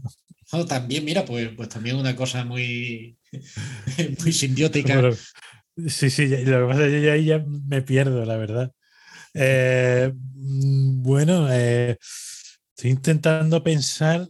Bueno, los cuatro fantásticos, por supuesto. pues claro, tenemos un matrimonio literalmente. Además, los cuatro, realmente no solo Sui y Reed. Sí, sí, sí. Cuatro. Aunque haya eh, estado Hulk por ahí también, por ahí de vez en cuando, pero todos Claro, es que en el caso este, eh, Marvel, sobre todo, que ha sido la que siempre no le ha gustado más explorar las relaciones familiares y tal, pues siempre hemos visto ¿no? este tipo de cosas. Eh, por supuesto, la distinguida competencia tampoco estaba lejos, ¿no? Antes hemos dicho, pues, el caso ¿no? de eh, mm, eh, de, de, Joker y Batman. También había ¿no? Eh, un poco de Superman y Luthor. no es que bueno hubiera una relación tal cual, pero, pero siempre querían incidir mucho ¿no? en unos paralelismos, Sí, como sí. Luthor quiere ser poderoso como él, dentro de- el otro no es que quiera ser más poderoso, ¿no? Lo que quiere es ayudar con ese poder. Eh, pero en fin, Sí. estas dinámicas, bueno, pues han sido siempre ejes centrales en el cómic de superhéroes. Absolutamente. Y luego ya si nos vamos al cómic hispano, es que no, no podemos hablar de esto sin hablar de Mortadelo y Filemón. Claro, Mortadelo y Filemón, los zipizape, ¿no? Exacto. Eh, bueno, la versión francesa Asterio Belli, que de hecho cuando se ha prescindido de alguno de los dos, ya pasa como con el gordo y el flaco. La cosa no es igual. Sí, sí, incluso pasaba, joder, es que antes estábamos hablando de cómic de superhéroes, la Patrulla X, ¿no? Tuvo la línea en solitario de, de Lobezno, que, que no estaba mal, claro que sí, pero que tampoco funcionaba tan bien, ¿no? Como el... Claro, la que en Lobezno- solitario. Es que, por ejemplo, a mí una relación que me gusta mucho dentro de la patrulla X es la de Esloveno y Rondador Nocturno. Entonces, claro, es- ese tipo de cosas, esa interacción entre gente tan diferente, Claro. se pierde un poco. Pero, pero sí, no. Yo estoy de acuerdo que hay, hay etapas de Esloveno en solitario que están muy, muy bien. Y ojo, Pero que tampoco que- hemos incidido mucho en los equipos creativos, que sobre todo en un método como el que se usa en Marvel, ¿no? Que el dibujo, bueno, el, el guionista propone una historia, el dibujante pues la dibuja y tal, y ya luego el guionista le vuelve a añadir los diálogos, eh, la, la vuelve a recoger para en este caso eso, añadir diálogos y tal. Entonces, claro, se han dado casos de equipos creativos que son forzosamente complementarios. Uno Bueno. sabe escribir historias, otro sabe dibujar, pues, y a veces te lo veías efectivamente en los equipos que duraban mm, años y años, incluso décadas juntos. El caso de Stanley y Jack Kirby, por mucho que hagan peleados, ¿no? Fíjate todo lo que crearon. Stanley Ditko, Sí. Roy Thomas y John Buscema, Mark Wolfman y Jim Collan, en fin, una cantidad Claro, de. Aquí eres tú el experto. Yo a mí me- bueno, lo- a ver, digo una tontería. Los Simonson también. Eso es un matrimonio, claro. Por eso. ha- Han trabajado juntos. Pero no sé si-. Claro, es lo que te iba a preguntar. No, no sé si juntos han trabajado tanto como para también considerarlo dentro de, de este ah, ah, de este mundillo. Bueno, Sí, si nos sí, ponemos eh, así, y Uderzo, claro. Claro. eh, además, eh, Ya, que se sabe además- que eran dos tíos que, que, se- que eran amigos, ¿no? Muy, muy unidos el uno al otro. Claro, además que cuando faltó uno se, notó muchísimo. Joder, que sí se notó. Los cómics de después, yo lo siento, pero no, no han estado a la altura. No, no, para nada, para nada. Yo ya no he leído nada de lo que están haciendo ahora ya sin ninguno de los dos. No, no, yo tampoco. Yo, yo ya hace tiempo que no. Y, que le ojo, y ha sido por falta de oportunidades, que yo mm, encantado de darle todas las oportunidades del mundo, pero es verdad que el precedente, eh, que ya Uderzo en solitario, aquello dejaba bastante que desear. Claro, claro. Pero bueno, ¿qué le vamos a hacer? Eh, bueno, yo creo que más o menos eh, lo que es el mutualismo, que, que es lo que se va a llevar la parte más gorda, porque creo que es lo que da más juego, ¿no? Eh, creo que esto está bien cubierto, ¿no? Lolo, no sé si a ti se te ocurre algo más por ahí, si no, pasamos al siguiente tipo de simbiosis. Sí, yo creo que esto nos ha quedado incluso más exhaustivo de lo que pensaba y se puede no, decir que, que si no son todos los que están, están todos los que son, vaya, Sí, bueno, sí, no, sí, viceversa, vaya. Exacto.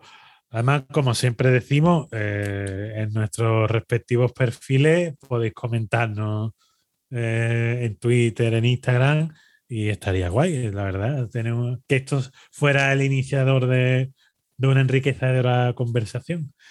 Eh, pues el siguiente tipo de simbiosis es el comensalismo. Me encanta el nombre. loco.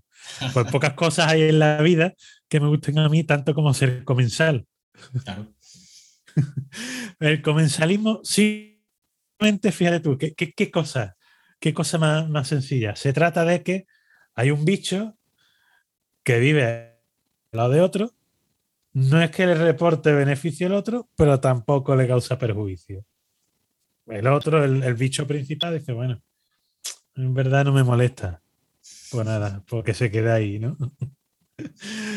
Pues el, el, más típico, el ejemplo típico y clásico, y yo creo que casi el único que, que se me ocurre, eh, son los, los, tiburones con las rémoras, ¿no? Tú tienes el tiburón ahí dando sus vueltas tranquilamente y esos pescaditos chiquititos que lleva alrededor, que por lo general en, se comen sus parásitos, por lo cual algún beneficio le están dando al tiburón, pero quizás lo más interesante para estos pequeños bichos es que si habéis visto comer a un tiburón, digamos que si un tiburón fuera una hamburguesería, no sería de estos que comen sin mancharse.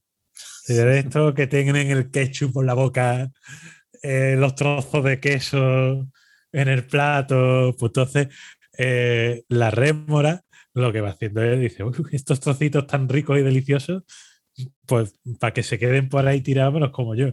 Sí, exactamente. De lo que se encargan es de que no se tire nada, ¿no? Y el tiburón pues tan feliz porque a él no le... Ni le va ni le viene, no se lo come porque es muy chico, tampoco va a sacar gran cosa, pero oye, ¿por qué no? La verdad es que yo creo que está bien, ¿no? Hay un cierto pasotismo ahí en, no sé cómo, cómo llamar el, era el papel del tiburón en este caso, ¿no? Pero el depredador, ¿no? Bueno, para las rémoras no, sería, claro, el, no sé, benefactor, ¿no? Sí, benefactor, ¿no? Porque claro, es que hospedador tampoco es. Eh, mm. También, yo qué sé, los típicos, bueno, igual podemos considerar al, no sé si, si un biólogo me mataría, pero supongo que el carroñerismo no deja de ser un cierto tipo de comensalismo, ¿no? Tú te estás aprovechando de las sobras de lo que otro ha matado. Pues sí, yo la verdad es que no. Sí, no se me ocurre un caso mejor, porque te iba a decir a lo mejor del tema de estos de los pajaritos, a lo mejor que picotean entre los dientes, ¿no? De los rinocerontes, pero eso ya sería mutualismo, claro, porque los dos salen ganando. Claro, claro, es que a veces, claro, yo creo que también, como todo en la vida, no son blancos y negros, hay matices que según el punto de vista que tengamos, pues, yo qué sé, mira el pájaro carpintero. Sí. ¿no? Hace ese agujero en el árbol, está usando otro ser vivo, el árbol, la verdad es que le da un poquito igual, ¿no? Mira, mira el castor también, ¿no? Donde entraría, lo que hace, crea presas ahí, ¿no? Para. Exacto. Hostia, estoy, leyendo. Hay un tipo de comensalismo. Consiste en el aprovechamiento, se llama metabiosis o tanatocresia. Ya esto de tanatocresia creo que nos está dando un poquito. Sí, sí, ya Consiste... volando. Consiste en el aprovechamiento que realiza una especie de restos, excrementos, esqueletos o cadáveres de otra especie con el fin de protegerse o de servirse de ellos como herramienta como por ejemplo los cangrejos ermitaños. Ah, mira tú. Fíjate. El escarabajo pelotero también contaría aquí, pues está valiéndose. por definición, pues sí, ¿no? O sea, hace esas bolas ahí de mierda. Sí, sí, sí, sí, sí, sí. Lo veo, ¿eh? Lo veo. Y ahora aquí yo me voy a tirar un triple, Lolo. Ya, o sea, creo que ya la parte biológica está bien explicada. Ya hemos, pillado de qué. Exacto, hemos pillado un ejemplo que es tan curioso. En fin. Y ahora ya vamos a meternos en el mundo de la música, Lolo. ¿Qué, qué comensalismo ves tú? yo, yo, creo que si nos ponemos a los típicos chistes que se pueden hacer ¿no? de músicos sobre músicos, quizás mucha gente metería en este saco a los bajistas. que yo como bajista, quizás no, pero, pero oye, estamos aquí para jugar, Lolo, juguemos. Hombre, eh, los chistes estos ¿no? de bandas de que el bajista pues se lleva, pues efectivamente, ¿no? A la hora de, de que cada oveja elija su pareja, pues que el bajista, pues, el, el último en elegir, digámoslo así. Pero ahora, casos de comensalismo en la música, pues yo no sé si a lo mejor esto ya es que ya a lo mejor nos ponemos un poco cruel, pero que recordemos que esto no estamos diciendo que odiamos a nadie, que desprestigiamos, no, esto era un poco una chanza. entiéndanlo como un juego. Pero a lo mejor, pues lo que hizo, por ejemplo, mm, Greta Van Fleet, grupo que recordemos que sí que está muy bien. Con Led Zeppelin, bueno, claro, aquí ya, uff, esto es comensal o es parasitar, pero claro, Led Zeppelin hizo muchas cosas. El rollo este jarroquero lo hizo en unos discos muy limitados y lo dejó y ya no lo volvió a hacer. Entonces, bueno, un poco queda para el que lo quiera aprovechar. Ah, no sé. Puede ser, como han picoteado, ¿no? Si queremos ser generosos. Han picoteado de los restos del cadáver de Led Zeppelin, realmente. o sea, que entra en este último tipo que hemos dicho. Pero a lo mejor una analogía más acertada sería ¿no? Eh, los grupos estos que se hacen ya de sobras, de sobras, de sobras, ¿no? De este tío. El típico que solo queda un miembro original del grupo. Doctor Philgood, tío, que yo lo fui a ver y o sea, les pedí que me firmaran, pero porque me hacía ilusión, tenía un par de discos, pero por, yo qué sé, porque, es que Doctor Philgood es un grupo eh, que a ver, llevan desde los 70, tal por ahí, ¿no? Eh, tocando este rock así muy, muy guay, eh, rock set, eh, Down by the Jetty. pero la cosa es que es un grupo, de ahí salió Wilco Johnson. pero mm, es que han habido tantos, tantos cambios de formación que ya es, un barco de Teseo. Es, que no literal, cuatro miembros que están como siempre han sido, más o menos, pero ahora los cuatro miembros no tienen incluso relación ni con la segunda ni con la tercera, a lo mejor, iteración de la banda, ¿sabes? Entonces, pues. Que es un ejemplo perfecto, vamos, además estamos cogiendo los trozos de carne que se le cayeron, ya directamente hemos cogido el caparazón del grupo y nos hemos metido bebida dentro. Pero además es que eh, tengo entendido que el grupo como tal celebra cada año y esto es una fiesta propia, una celebración propia del grupo, una especie de festival de Doctor Feelgood en el que se juntan los viejos miembros y los nuevos miembros. O sea, son gente que, que acepta y celebra en comunidad el haber sido o ser el mismo grupo. Bueno, mira, pues eso es muy elegante. ¿eh? Sí, sí, sí. Eso no se verá muy, muy a menudo. Que yo alguna vez he, oído, no sé qué hay de cierto, que los que se planteaban que llegaba el caso no les importaría. Bueno, en el fondo gran estaba haciendo realmente. Eh, es decir, bueno, Kiss puede seguir más allá de Kiss, ¿no? Pues sería ese caso, ¿no? Yo leí esa noticia en su día, ¿eh? al final entendemos que no ocurrió así, que siguen siendo, por lo menos en su mayor parte, pues, si no miembros originales, gente que ha estado el suficiente tiempo, ¿no? Como para ser considerado de la banda, pero, pero vamos, que Kiss Mm, oye, que si no lo ha hecho es porque no se ha terciado al final. pues sí, yo creo que e, este ejemplo creo que es el más, grande que pueda haber.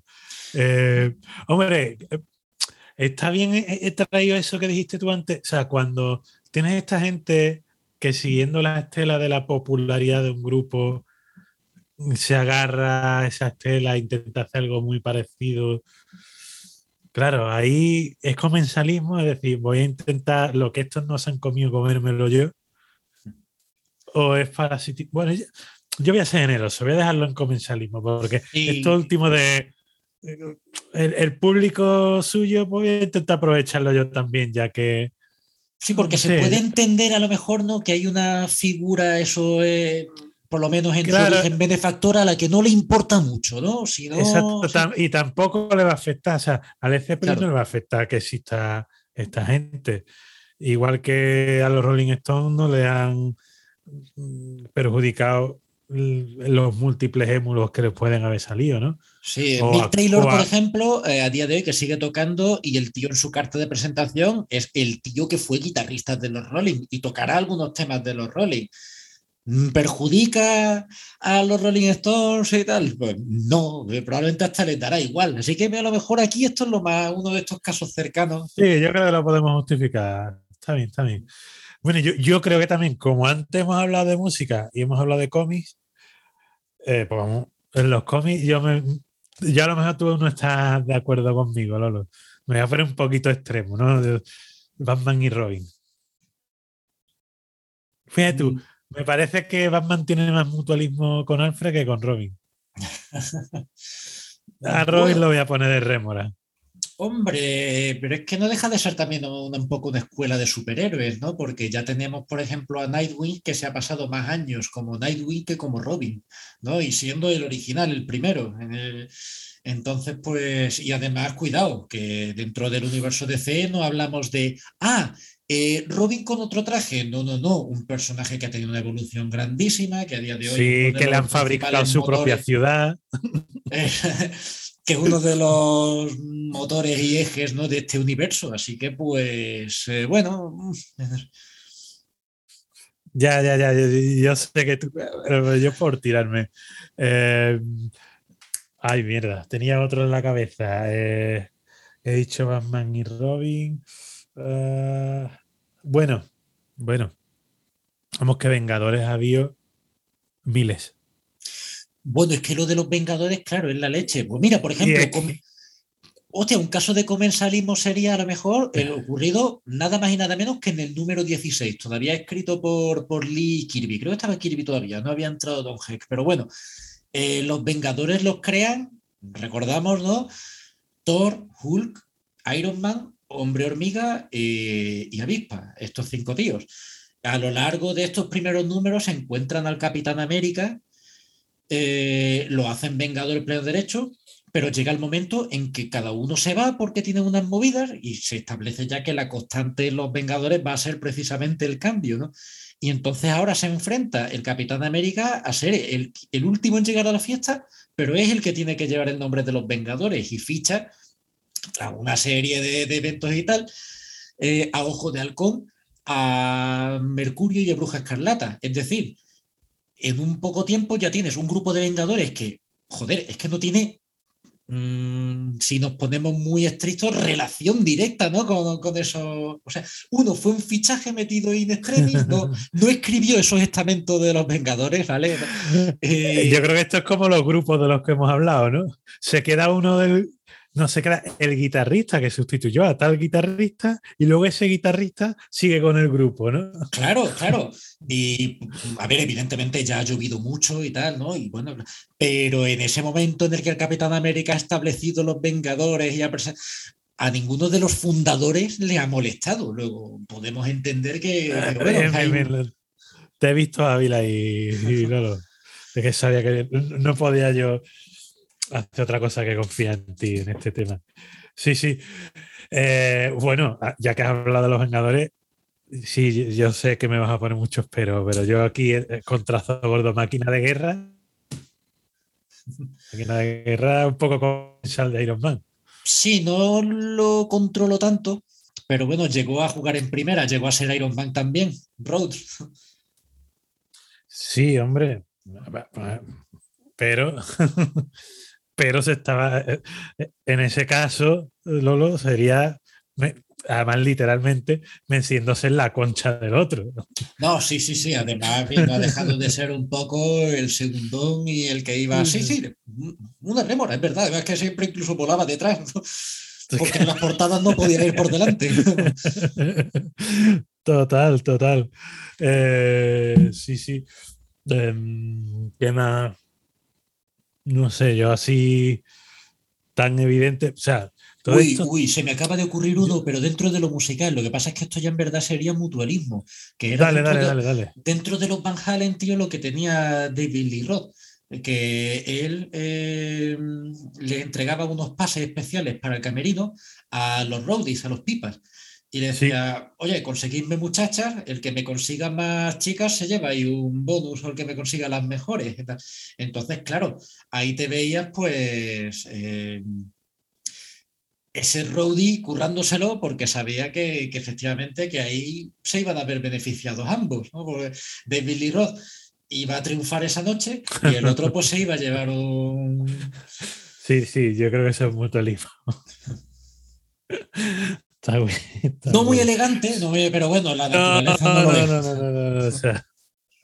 no, no, no, no, tiene, como hemos visto antes, esto de la simbiosis no tiene por qué ser agradable. Claro. Vamos a hablar ya de mierdas, cadáveres, etcétera, y de composición. Al final la descomposición es parte de lo mismo.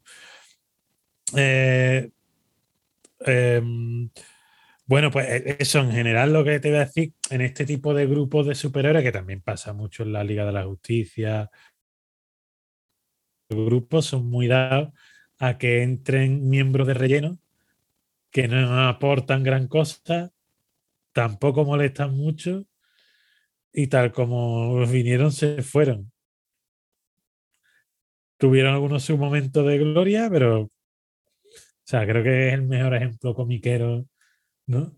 De, de estar a la sombra. O, o, si nos queremos ir al tema autores, Lolo, no sé cómo tú ves. Esto, típico, esto típico que pasa mucho, empieza una colección fuerte con un equipo creativo sólido y de repente de un número para otro cambian al dibujante y tú ves que voluntarioso, pero... Sí, la maquinaria tiene que seguir, esto no puede parar. Entonces igual ahí también hay un poco de comensalismo, ¿no? Sí, sí, realmente sí, ¿no? Porque va a haber alguien a quien no le importa que, que esté ahí.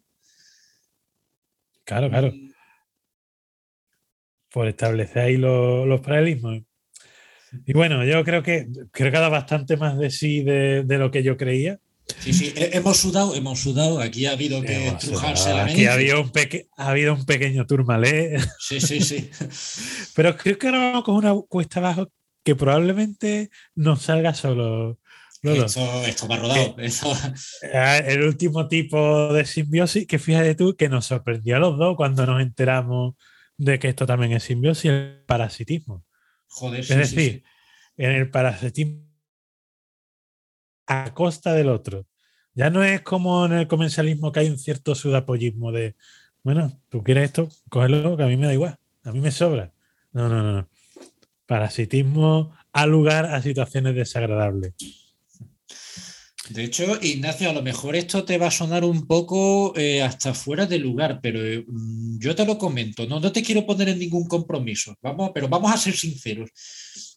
¿Tú crees que esto del parasitismo podría dar para su programa exclusivo o, eh, pues crees yo que no lo podemos liquidar? es decir, yo me parece, ambas opciones me parecen buenas. no, no, no, mira, yo recojo el guante, Lolo. Aquí no nos vamos a arredrar ante los desafíos yo creo que podemos hacer un buen cliffhanger que hasta ahora no habíamos hecho.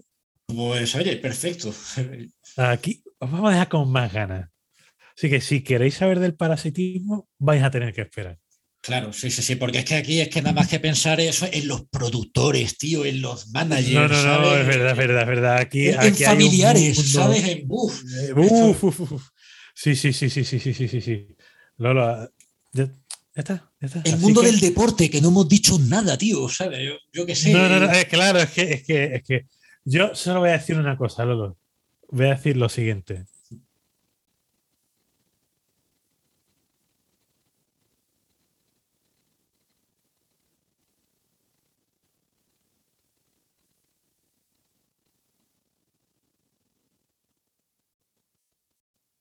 Bueno, queridos castores, llegó el momento que muchos de vosotros esperabais. Eh, tenemos un par de discos, probablemente con cierta relación. Creo que es la primera vez, no sé, Lolo, tú qué piensas, que la tarea que nos hemos puesto el uno al otro está levemente relacionada la una con la otra. Sí, es verdad que es claro que al haber hecho pues, un programa el anterior de temática musical, pues bueno, facilitaba más las cosas antes ¿no? de que buscarse. Pero, pero sí es verdad ¿eh? que, efectivamente está la cosa, incluso proximidad eh, geográfica, ¿no? dentro de, la disparidad ¿no? de nuestras recomendaciones, de nuestras tareas. Total, total, efectivamente. Em, creo que esta vez te tocaba a ti empezar, ¿no? Sí. Y además la mar de contento, Ignacio, porque Hombre. Este es de, Los, mejores, tío. Eh, Hombre, he tirado a dar, eh, también te digo. A ver, eh, yo no era, no era ajeno a Quique González, pero tampoco, lo, tampoco era, en fin, un gran conocer ¿vale? De, la obra de este, de este señor. Sobre todo lo recuerdo mucho en las revistas de guitarra, se le mencionaba mucho, ¿no? Porque siempre era en guitarra total, era un tío que supongo que era fácil de entrevistar. claro. Sí. Sí, sí, dime, dime. no, bueno, que, el tío se ve que eso que era accesible y además que, bueno, pues que tenía cierta cercanía al mundillo marroquero, ¿no? Se le ve. Claro, Es, que, es que además Quique González creo que es un neso perfecto entre esta, esto que estamos intentando hacer de acercar posiciones que a veces se consigue, a veces no, entre el mundo del heavy y el mundo de la canción de autor, porque precisamente, y aquí podemos hablar, eh, su principal aliado durante muchos años ha sido, em, joder, coño, eh, Carlos Raya. Carlos Raya, sí, sí. Que viene de Sangre Azul. Sí, los Bon Jovi españoles, ¿no? Para que la gente saca por lo menos. Exacto, bueno, pero no deja de ser heavy. No, no, sí, sí, efectivamente. Eran, pues, de. Oye, que de esta generación de grupos, no son los Obús, no son Barón Rojo y tal, pero que estuvieron siguiendo una moda, dicho sin ninguna connotación negativa, ¿no? pero, pero que ahí estaban y efectivamente. Eh, yo eso me... Mm, una cosa que, que, es verdad que ya me atrae, ¿no? Que a lo mejor es verdad que es una imagen como más cool del cantautor, para que nos entendamos, no es la imagen ¿no? De, este señor ahí con un jersey, eh, no, mm, no, sé, eh, pensando en otros que, hemos, que han pasado por aquí, Silvio, Paco Ibáñez, ¿no? pues Quique González, un tío con sus melenas, con unas influencias más rockeras. Evidentemente, como tú has dicho, Ignacio, esto era un poco tirar a tablero. Pero, claro. Pero es que no me esperaba que, las canciones me gustaran tanto, en serio, que yo lo poco que conocía desde pasada y aquí me he visto muy buenas canciones. Yo no sé si mm, darte pie para que me, porque ya te he cortado un par de veces. No, no, te he cortado yo a ti. Eh, pues nada, simplemente decir de eso que, el disco eso lo he disfrutado mucho. Eh, además, eh, indagando un poquitín, ¿vale? Para, para, bueno, ver un poco de dónde salía todo esto. Eh, ya comentaste que había estado grabado en Nashville, pero que además eso el productor, no recuerdo el nombre, era alguien Brad que había sido Brad Jones, que había producido a Grant Parsons, o sea que el tío en Nashville, habiendo sido productor de, de Grant Parsons y de toda esta gente, sabía lo que se hace. Y... Claro, además con músicos de allí. Sí, sí. Batería, el batería, por ejemplo, ha tocado con Emilio Harris. Eh, luego, por supuesto, yo creo que uno de los grandes atractivos, por lo menos a mí, cuando lo leí, bueno, que estaba desde que, ¿no? Lo típico, que cuando sigues a un artista que te gusta, siempre está, bueno, ¿y ahora qué va a hacer? ¿Ahora qué va a hacer? Y que, ¿no? Un poco como estamos con los frikis con las pelis de Marvel, ¿no? Que ha venido ahora. Y cuando yo leí, no solo que se había ido a Nashville, sino que además tocaba al Perkins, y ahí flipé. Y me puso las expectativas por las nubes. Pues mm, vamos, yo eso no conocía tanto el personal del disco, ¿no? Pero, pero joder, se puede escuchar. O sea, suenan, joder, cómo suena esa guitarra, el steel guitar, eh, toda esa instrumentación. Que al mismo tiempo, Ignacio, como alguien, yo no más ajeno siempre a este mundo de los cantautores, lo agradezco porque siempre he abogado porque se puedan hacer estas cosas y se puedan hacer diferentes. Yo no sé cómo tú lo ves, Ignacio, pero muchas veces con gente más ligada al cantautoreo, me ha pasado como que encuentro cierto rechazo ¿no? a, lo, a lo americano, a lo anglosajón.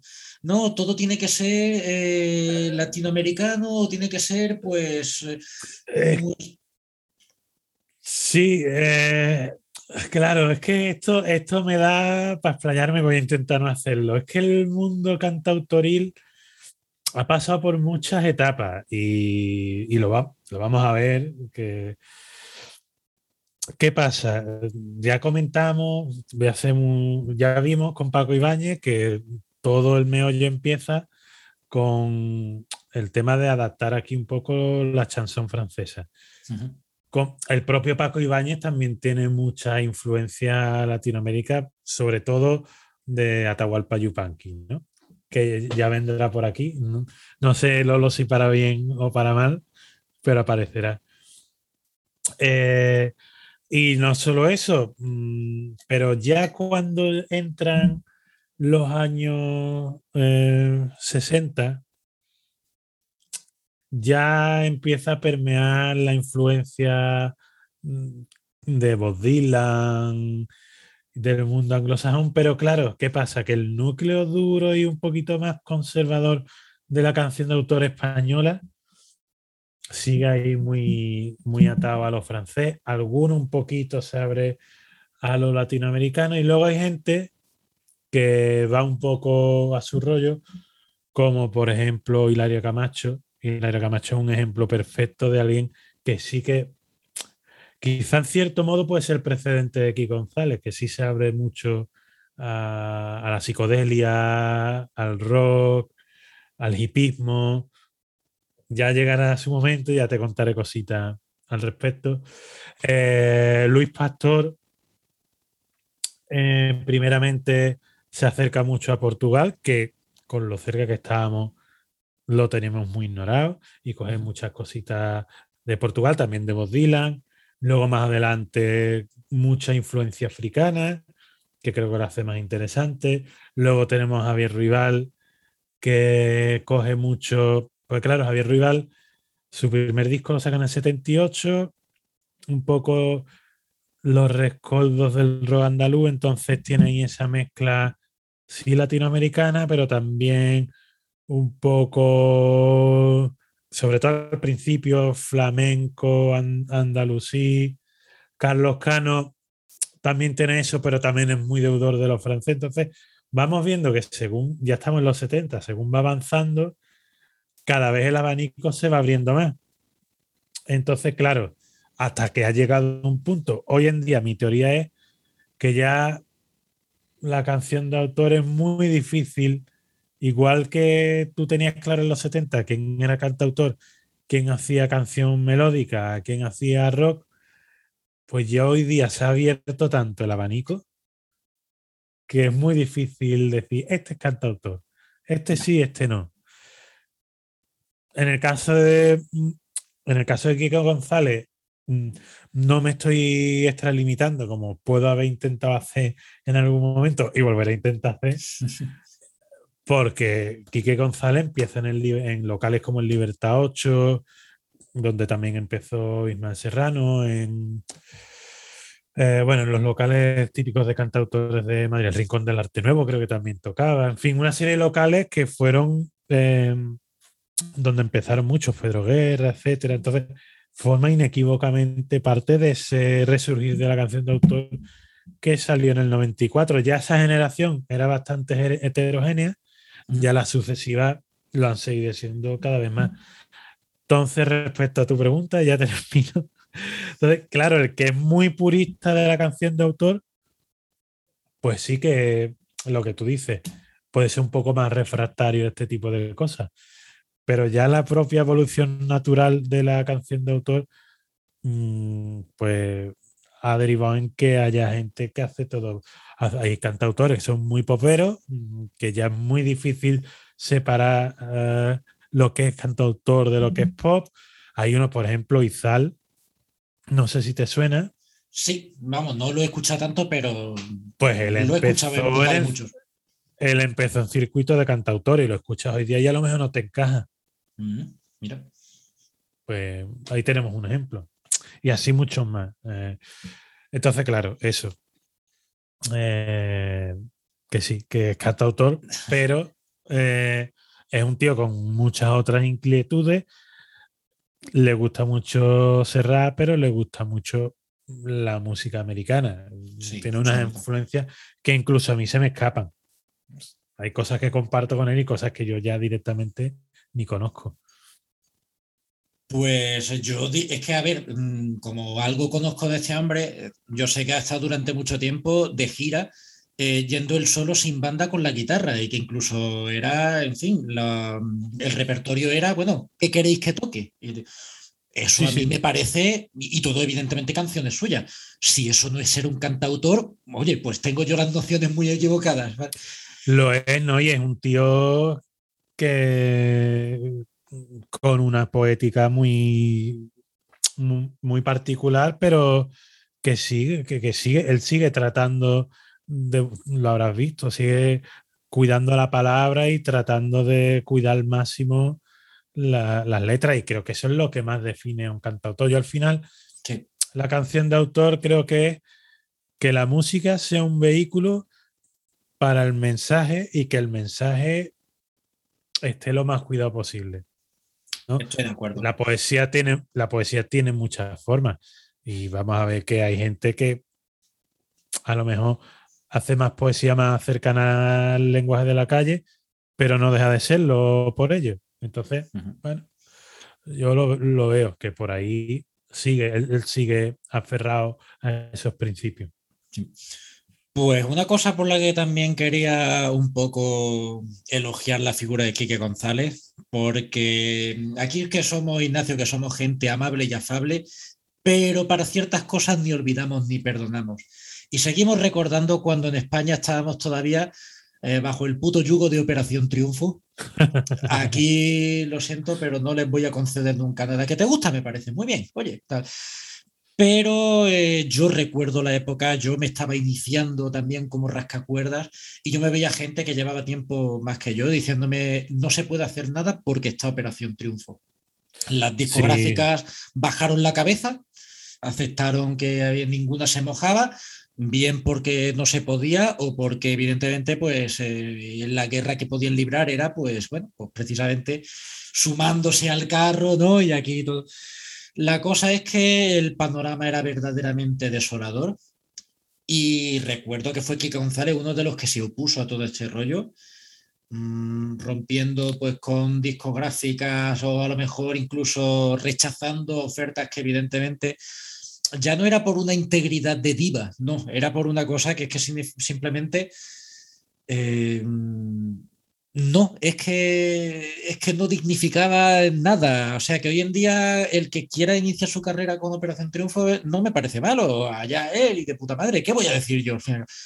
Pero que a esta gente que realmente era una cosa que eh, toda esta maquinaria les estaba haciendo daño y además es que dejaban un panorama triste y desolador a su lado que fuera aquí Gonzalo uno de los que encabezó esa lucha un poco con el romanticismo ¿no? de ese pequeño pueblo galo, me parece a mí mis dieces, señor Quique González. Pues sí, pues sí. Pero es que encima es que este disco que me has pasado, que ya, ya el tío tenía bastantes kilómetros a su espalda, desde 2009, ¿no? Eh, y una vez más recordemos, Nashville, con músico de allí, Mm, es que eso es cantautoreo, pero que suena a Jackson Brown, que suena a Tom Petty, a Neil Young, y que suena incluso eh, a los mejores secretos, ¿no? Y él ya había tenido sus conexiones con los Urquijos. Eh, claro, eh, de hecho, él, debe. Bueno, su salto a la fama tampoco que. Pero bueno, él, Enrique Urquijo en solitario fue versionó su canción, aunque tú no lo sepas. Y, y ese le, le dio a conocer a un público un poco más, más amplio del que hasta ah, entonces tenía. Y bueno, eh, pues eso de, de, Ikiri Blues, joder, la verdad es que hay varios temas que, que, me han hecho dejar lo que estaba haciendo, ¿no? Y subir más el volumen y decir, a ver qué pasa aquí. Eh, no sé, mm, cuando estés en Vena es genial. Eh, restos de stock, que es de los más duros, ¿no? Está, la verdad es que es chulísimo. Nadie podrá con nosotros. Sí, perdón. Resto de esto, te invito a buscar la versión de Miguel Río. Ah, Porque en esta época Miguel Río grabó un disco en el que contó con varias canciones de, de, de Quique González y la versión de Miguel Río de esa canción está muy bien. Pues eh, no sé, está también la, la, luna debajo del brazo, me pareció genial. Ya dije, nadie podrá con nosotros. Me quedo al final con Hasta que todo te encaje, porque la verdad es que me parece una canción con una temática tan universal, pero que si la letra estuviera en inglés me casaría perfectamente como tema, ¿no? De tanto de country como de eh, country rock, llámalo como tú quieras, americana. Y siendo español, ¿no? Pues también me suena pues a canción de autor con todo lo anterior. Mm, incluso podría ser incluso ese punto de contacto entre ambas culturas que es también México, ¿no? Por lo que me sigue pareciendo algo muy honesto, eh, que igual que los muchos mexicanos han tomado esta música, pues, pues, nosotros también como pueblo hispano nos hagamos eco, ¿no? De todo esto. Y además, encima, siendo eso una historia de amor, y que encima que me hace gracia que si hubiéramos sido nosotros dos, ¿no? unos gañanes escribiendo este hasta que todo te encaje, podría tener unas connotaciones más cómicas, más jocosas, ¿verdad? Pero aquí es un tema que, que la verdad es que suena, pues, eh, o sea, eh, tiene, eh, más allá de la coña del título, es un tema intimista, ¿no? Y que suena estupendamente bien, y es con el que me he querido quedar del disco. Las no te dejan ver las lágrimas. Estoy tocado y voy a liarla otra vez. Voy a quedarme un día más en la ciudad por si acaso empiezas a entender. amenazaba convertirse en clásico y no acaba de aprender. Voy a dejarme caer para empezar desde abajo una y otra vez. hasta que vuelva a creer,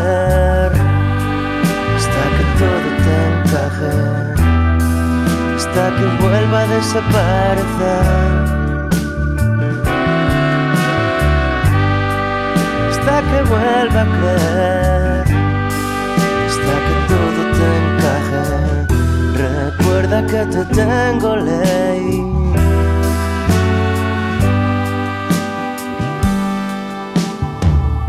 las ray no te dejan ver las lágrimas.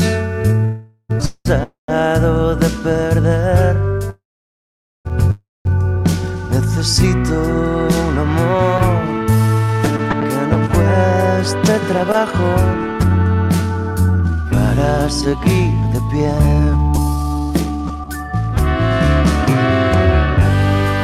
hasta que vuelva a creer todo te encaje hasta que vuelva a desaparecer. Hasta que vuelva a creer, Recuerda que te tengo ley.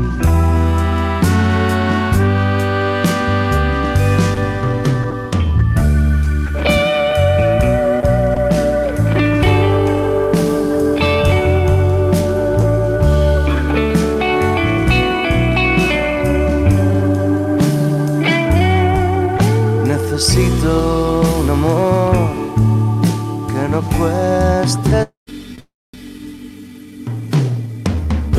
seguir de pie.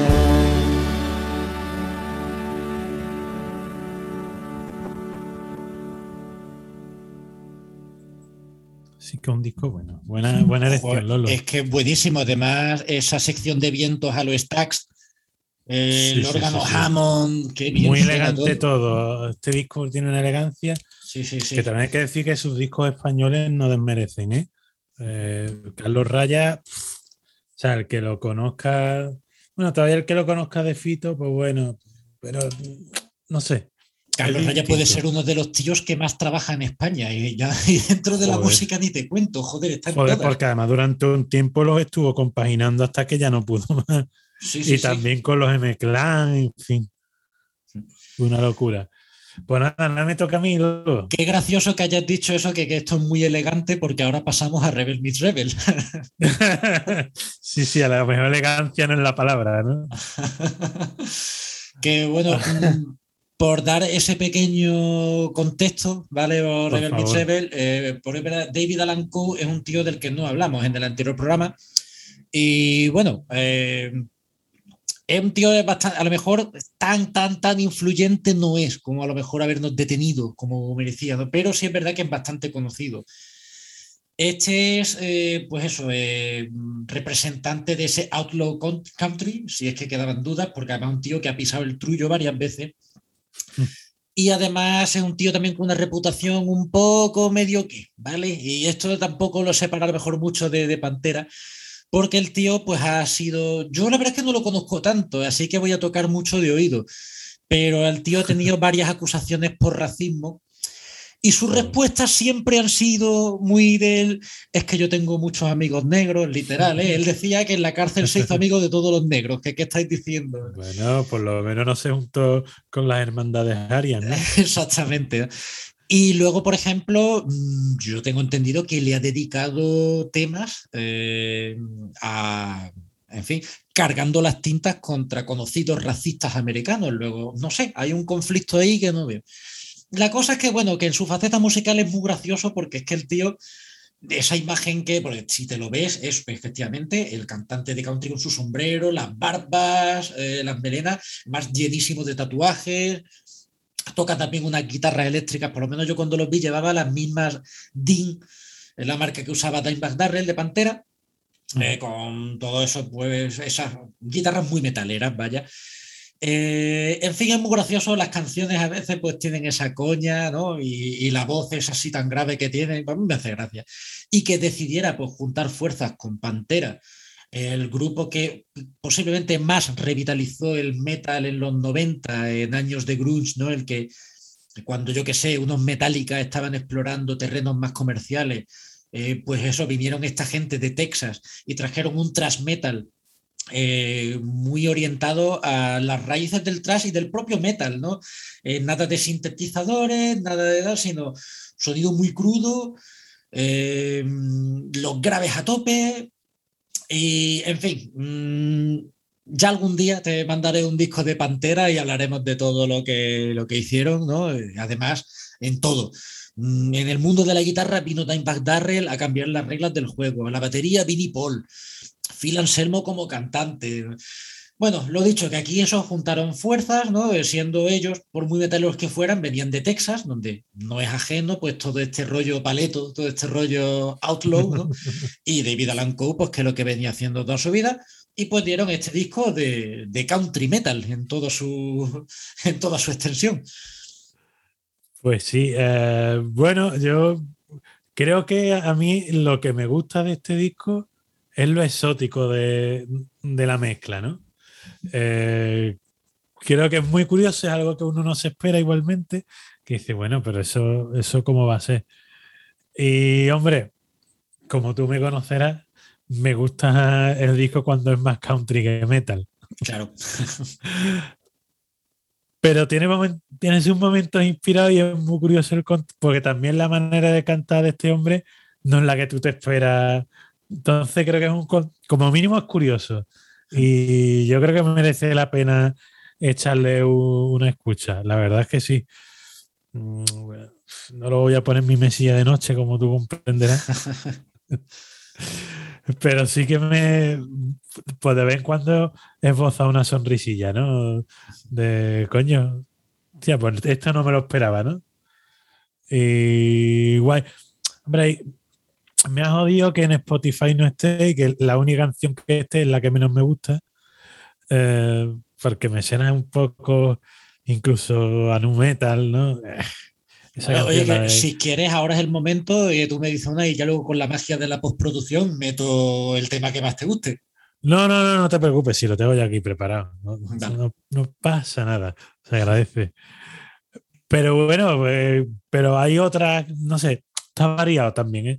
eso no es nuestro tiempo igual, que ya sabemos que igual que a ti tú agradeces que no haya falsos acentos sudamericanos, yo agradezco que haya canciones que no tengan siempre el mismo ritmo de batería, que en algún caso me ha llegado a cansar, igual que a ti te pueda llevar cansado, sé, eh, no sé, Paco Ibáñez o alguno de estos.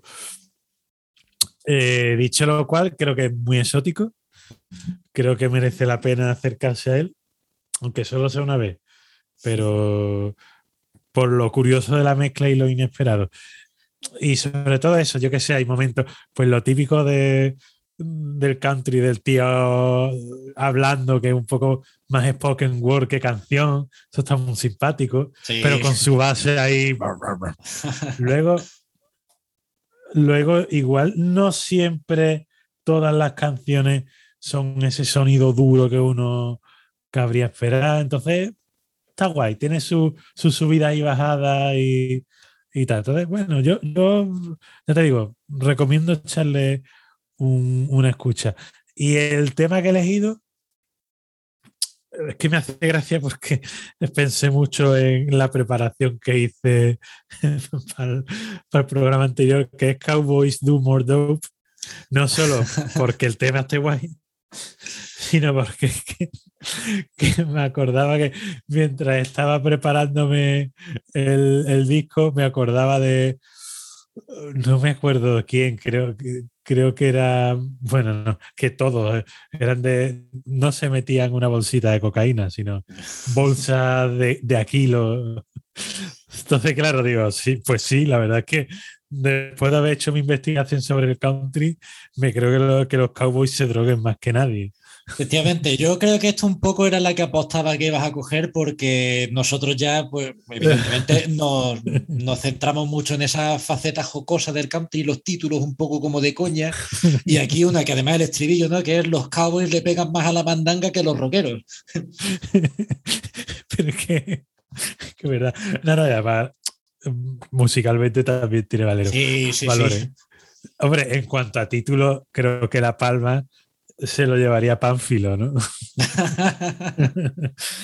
Pero bueno, está guay. Eh, la, la que cierra el disco, creo recordar, también me gustó, la de New York City Streets. Muy buena, sí, sí, sí. Pero bueno, hay que elegir una. También Rebel Meets Rebel está bien, pero igual no. Yo en estas ocasiones intento evitar coger la que le da título al disco, a lo mejor es más- muy evidente. Y puede parecer que no me lo he escuchado. Pero bueno, eh, Cowboys Do More Dope.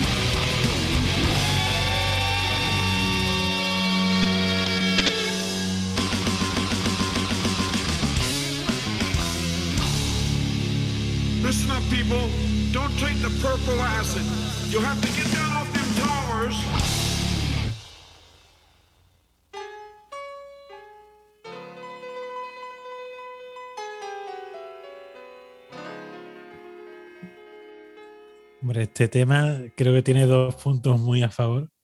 Uno es ese riff tan juguetón. Y más juguetón todavía, todavía ese piano jonquitón dando la nota y nunca mejor dicho, como acabamos de oír.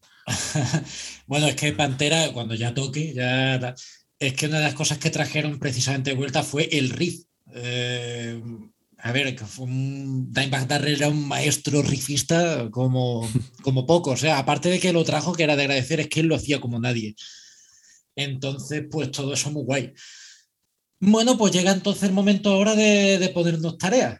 Digo, Muy bien. mira, a mí se me acaba de ocurrir, fíjate tú cómo somos. eh, eh, he abandonado mi idea previa como vamos a hacer parásitos el, el próximo programa. Eh, voy a elegir, voy a empezar con los pesos pesados, Lolo, pues estoy intentando no, no coger a los grandes mm, tótems de la canción de autor, aunque sí empecé fuerte, pero mm, uno en el que ciertas malas lenguas, a las que yo no quiero dar pábulo, alguna vez han acusado de parasitar, sobre todo al principio de su carrera, eh, Joaquín Sabina. Eh, ya, ya que lo mencionamos antes, eh, y te voy a recomendar su disco Yo, mi, me, conmigo. Mm, Pues este lo he escuchado yo, pero bueno, pues lo voy a volver a escuchar, evidentemente. Sí, este sí lo Ah, pues recuerdo cuando salió incluso. Pues está bien, está bien. Sí, hombre, que con Sabina sí, es verdad que se puede ir a por discos más oscuros, pero bueno, yo creo que ese es uno de los más redondos que tiene. Vale. Pues la verdad es que con el tema en concreto de simbiosis, de parásitos, eh, a ver, podía haber eh, elegido un disco mm, tirando por, bueno, por un concepto así muy amplio, ¿no? Pues o todo el rollo este de, eh, de ejemplos de parasitismo en la música y tal, o algo más de otra clase, más, no sé. Entonces, bueno, viendo que era una cosa, una temática un poco científica, pues, pues he optado por un disco también que además de las cosas más marcianas que te voy a mandar probablemente, eh, y, A va- y eso, y, y- y lo de la ciencia no es una cosa gratuita. Este disco es, eh, se llama Lateralus y la banda es Tool, herramienta. Ah, Tool, sí, sí, conozco, conozco. Tool Lateralus. Lateralus con dos L, me imagino, ¿no? Con una sola. Ah, con una sola. Sí. Vale. Tomo nota, pues. Bueno, y si no me equivoco, me tocaba a mí el- la Concordia. ¿Es correcto? Bueno, pues yo, sí, esto había tardado. He cambiado, he cambiado mi opinión también. Había pensado una cosa y al final he hecho otra. Pero bueno, eh, hemos hablado, ¿no? Ha, salido mucho la comparación de los grupos con matrimonios, ¿no? De, de que hay que ver para que estén juntos. tal. Pues mira, e- este grupo es un matrimonio. Además, la simbiosis no es solo el matrimonio, es la banda entera. Es verdad que aquí ha habido entradas y salidas, como es lógico, pero en general lleva muy a gala eso de ser un poco como una familia y tal. Y bueno, qué demonio. Gracias, este grupo ha sido la excusa de una de varias de las últimas veces que nos hemos visto. Cierto, cierto, verdad.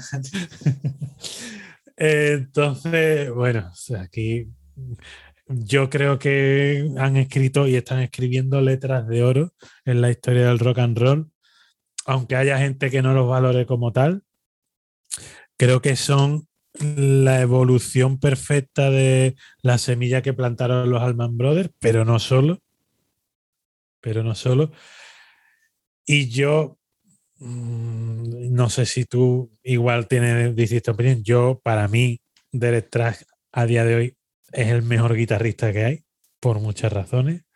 no solo técnicamente, que tiene una técnica del copón, un sonido limpio que te caga, eh, no da una nota en falso, sino que es que aparte tiene un feeling impresionante. Canción que coge banda, porque es una banda muy dada a hacer versiones. Canción que cogen, canción que mejoran. Y no solo del track, Susan, Susan tiene una voz que te caga, también toca bastante bien. Eh, escribe muy bien. Es que las canciones, es que no solo son muy buenos intérpretes, que son muy buenos autores. Y encima es que tienen unos escuderos impresionantes. Eh, en su época, Coffee Burbridge, que en paz descanse. Eh, Mike, ay coño, ¿cómo se llama? Ah, no me acuerdo del apellido. Bueno, Mike, uno de los coristas, eh, que en la canción que elegí además tiene gran protagonismo.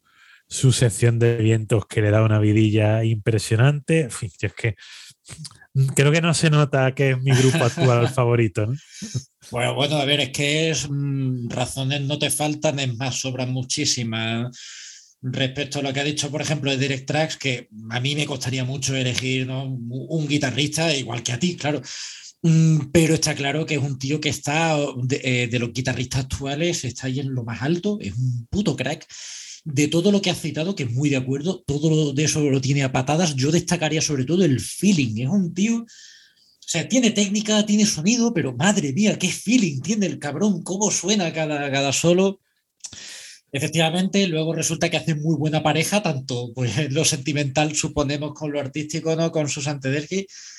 Y yo creo que cuando los hermanos Olman dijeron de montar una banda, no se imaginaron ¿no? hasta dónde iba a llegar. Todos sabemos que efectivamente la familia Olman, como tú has anticipado, es más allá del apellido Olman ¿no? y de los hermanos. Y bueno, eh, lo que fue ¿no? la estirpe de, del Grand Batch Tracks eh, y en lo que se ha convertido esto, pues efectivamente, uno de los grupos que, eh, vamos, que, que más creo yo merece la pena seguir a día de hoy. Efectivamente, un soplo de aire fresco dentro de un sonido que es tan tradicional al mismo tiempo, ¿no? Encima, además, pues siempre que vienen a Londres, algún día tendré que ir yo también, pero bueno, siempre me llevo la alegría que vienes tú y cómo no, cómo no, eh, imposible, pues claro, tampoco pensar eh, ¿no? eh, en lo que se dice aquí, no tu mejor mitad, a la gran Lady Ángela, a la que se le quiere mucho de aquí también, ¿no? que es una gran fanática del grupo. Y de verdad, Ignacio, vaya manera de, de, terminar esto una nota alta, o sea, el cliffhanger y encima aquí, ¿no? Y además cerrando más todavía, porque es que un caso también de mutualismo que sería este podcast, Ignacio. Estamos, Oh, qué lo hacemos los dos aquí, los dos pasamos un buen rato, nos mandamos cosas, nos enriquecemos y bueno, oye, todo sale a pedir de Milhouse. Exacto, efectivamente.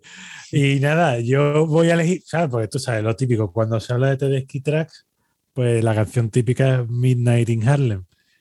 Que no digo yo que no vaya a sonar en el programa porque es una canción extraordinaria, pero a nosotros nos gusta ir más allá, Lolo.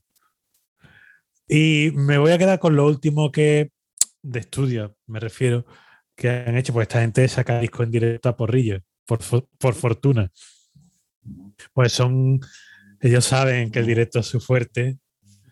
entonces, quien tenga la oportunidad de ir a verlos, que vaya a verlos, porque que, madre mía, qué, experiencia. Eh, entonces, como digo, su último trabajo, 2019, para que veáis que no solo eh, estamos con el siglo pasado, ¿eh? también estamos con los tiempos.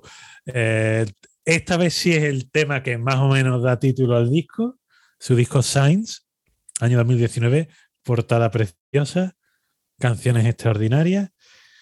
Y nada, con estas simbiosis tan maravillosas, estas palabras que nos ha dedicado Lolo, mm, os dejamos con Tedeschi Tracks Band y nos vemos en el próximo programa. Chao.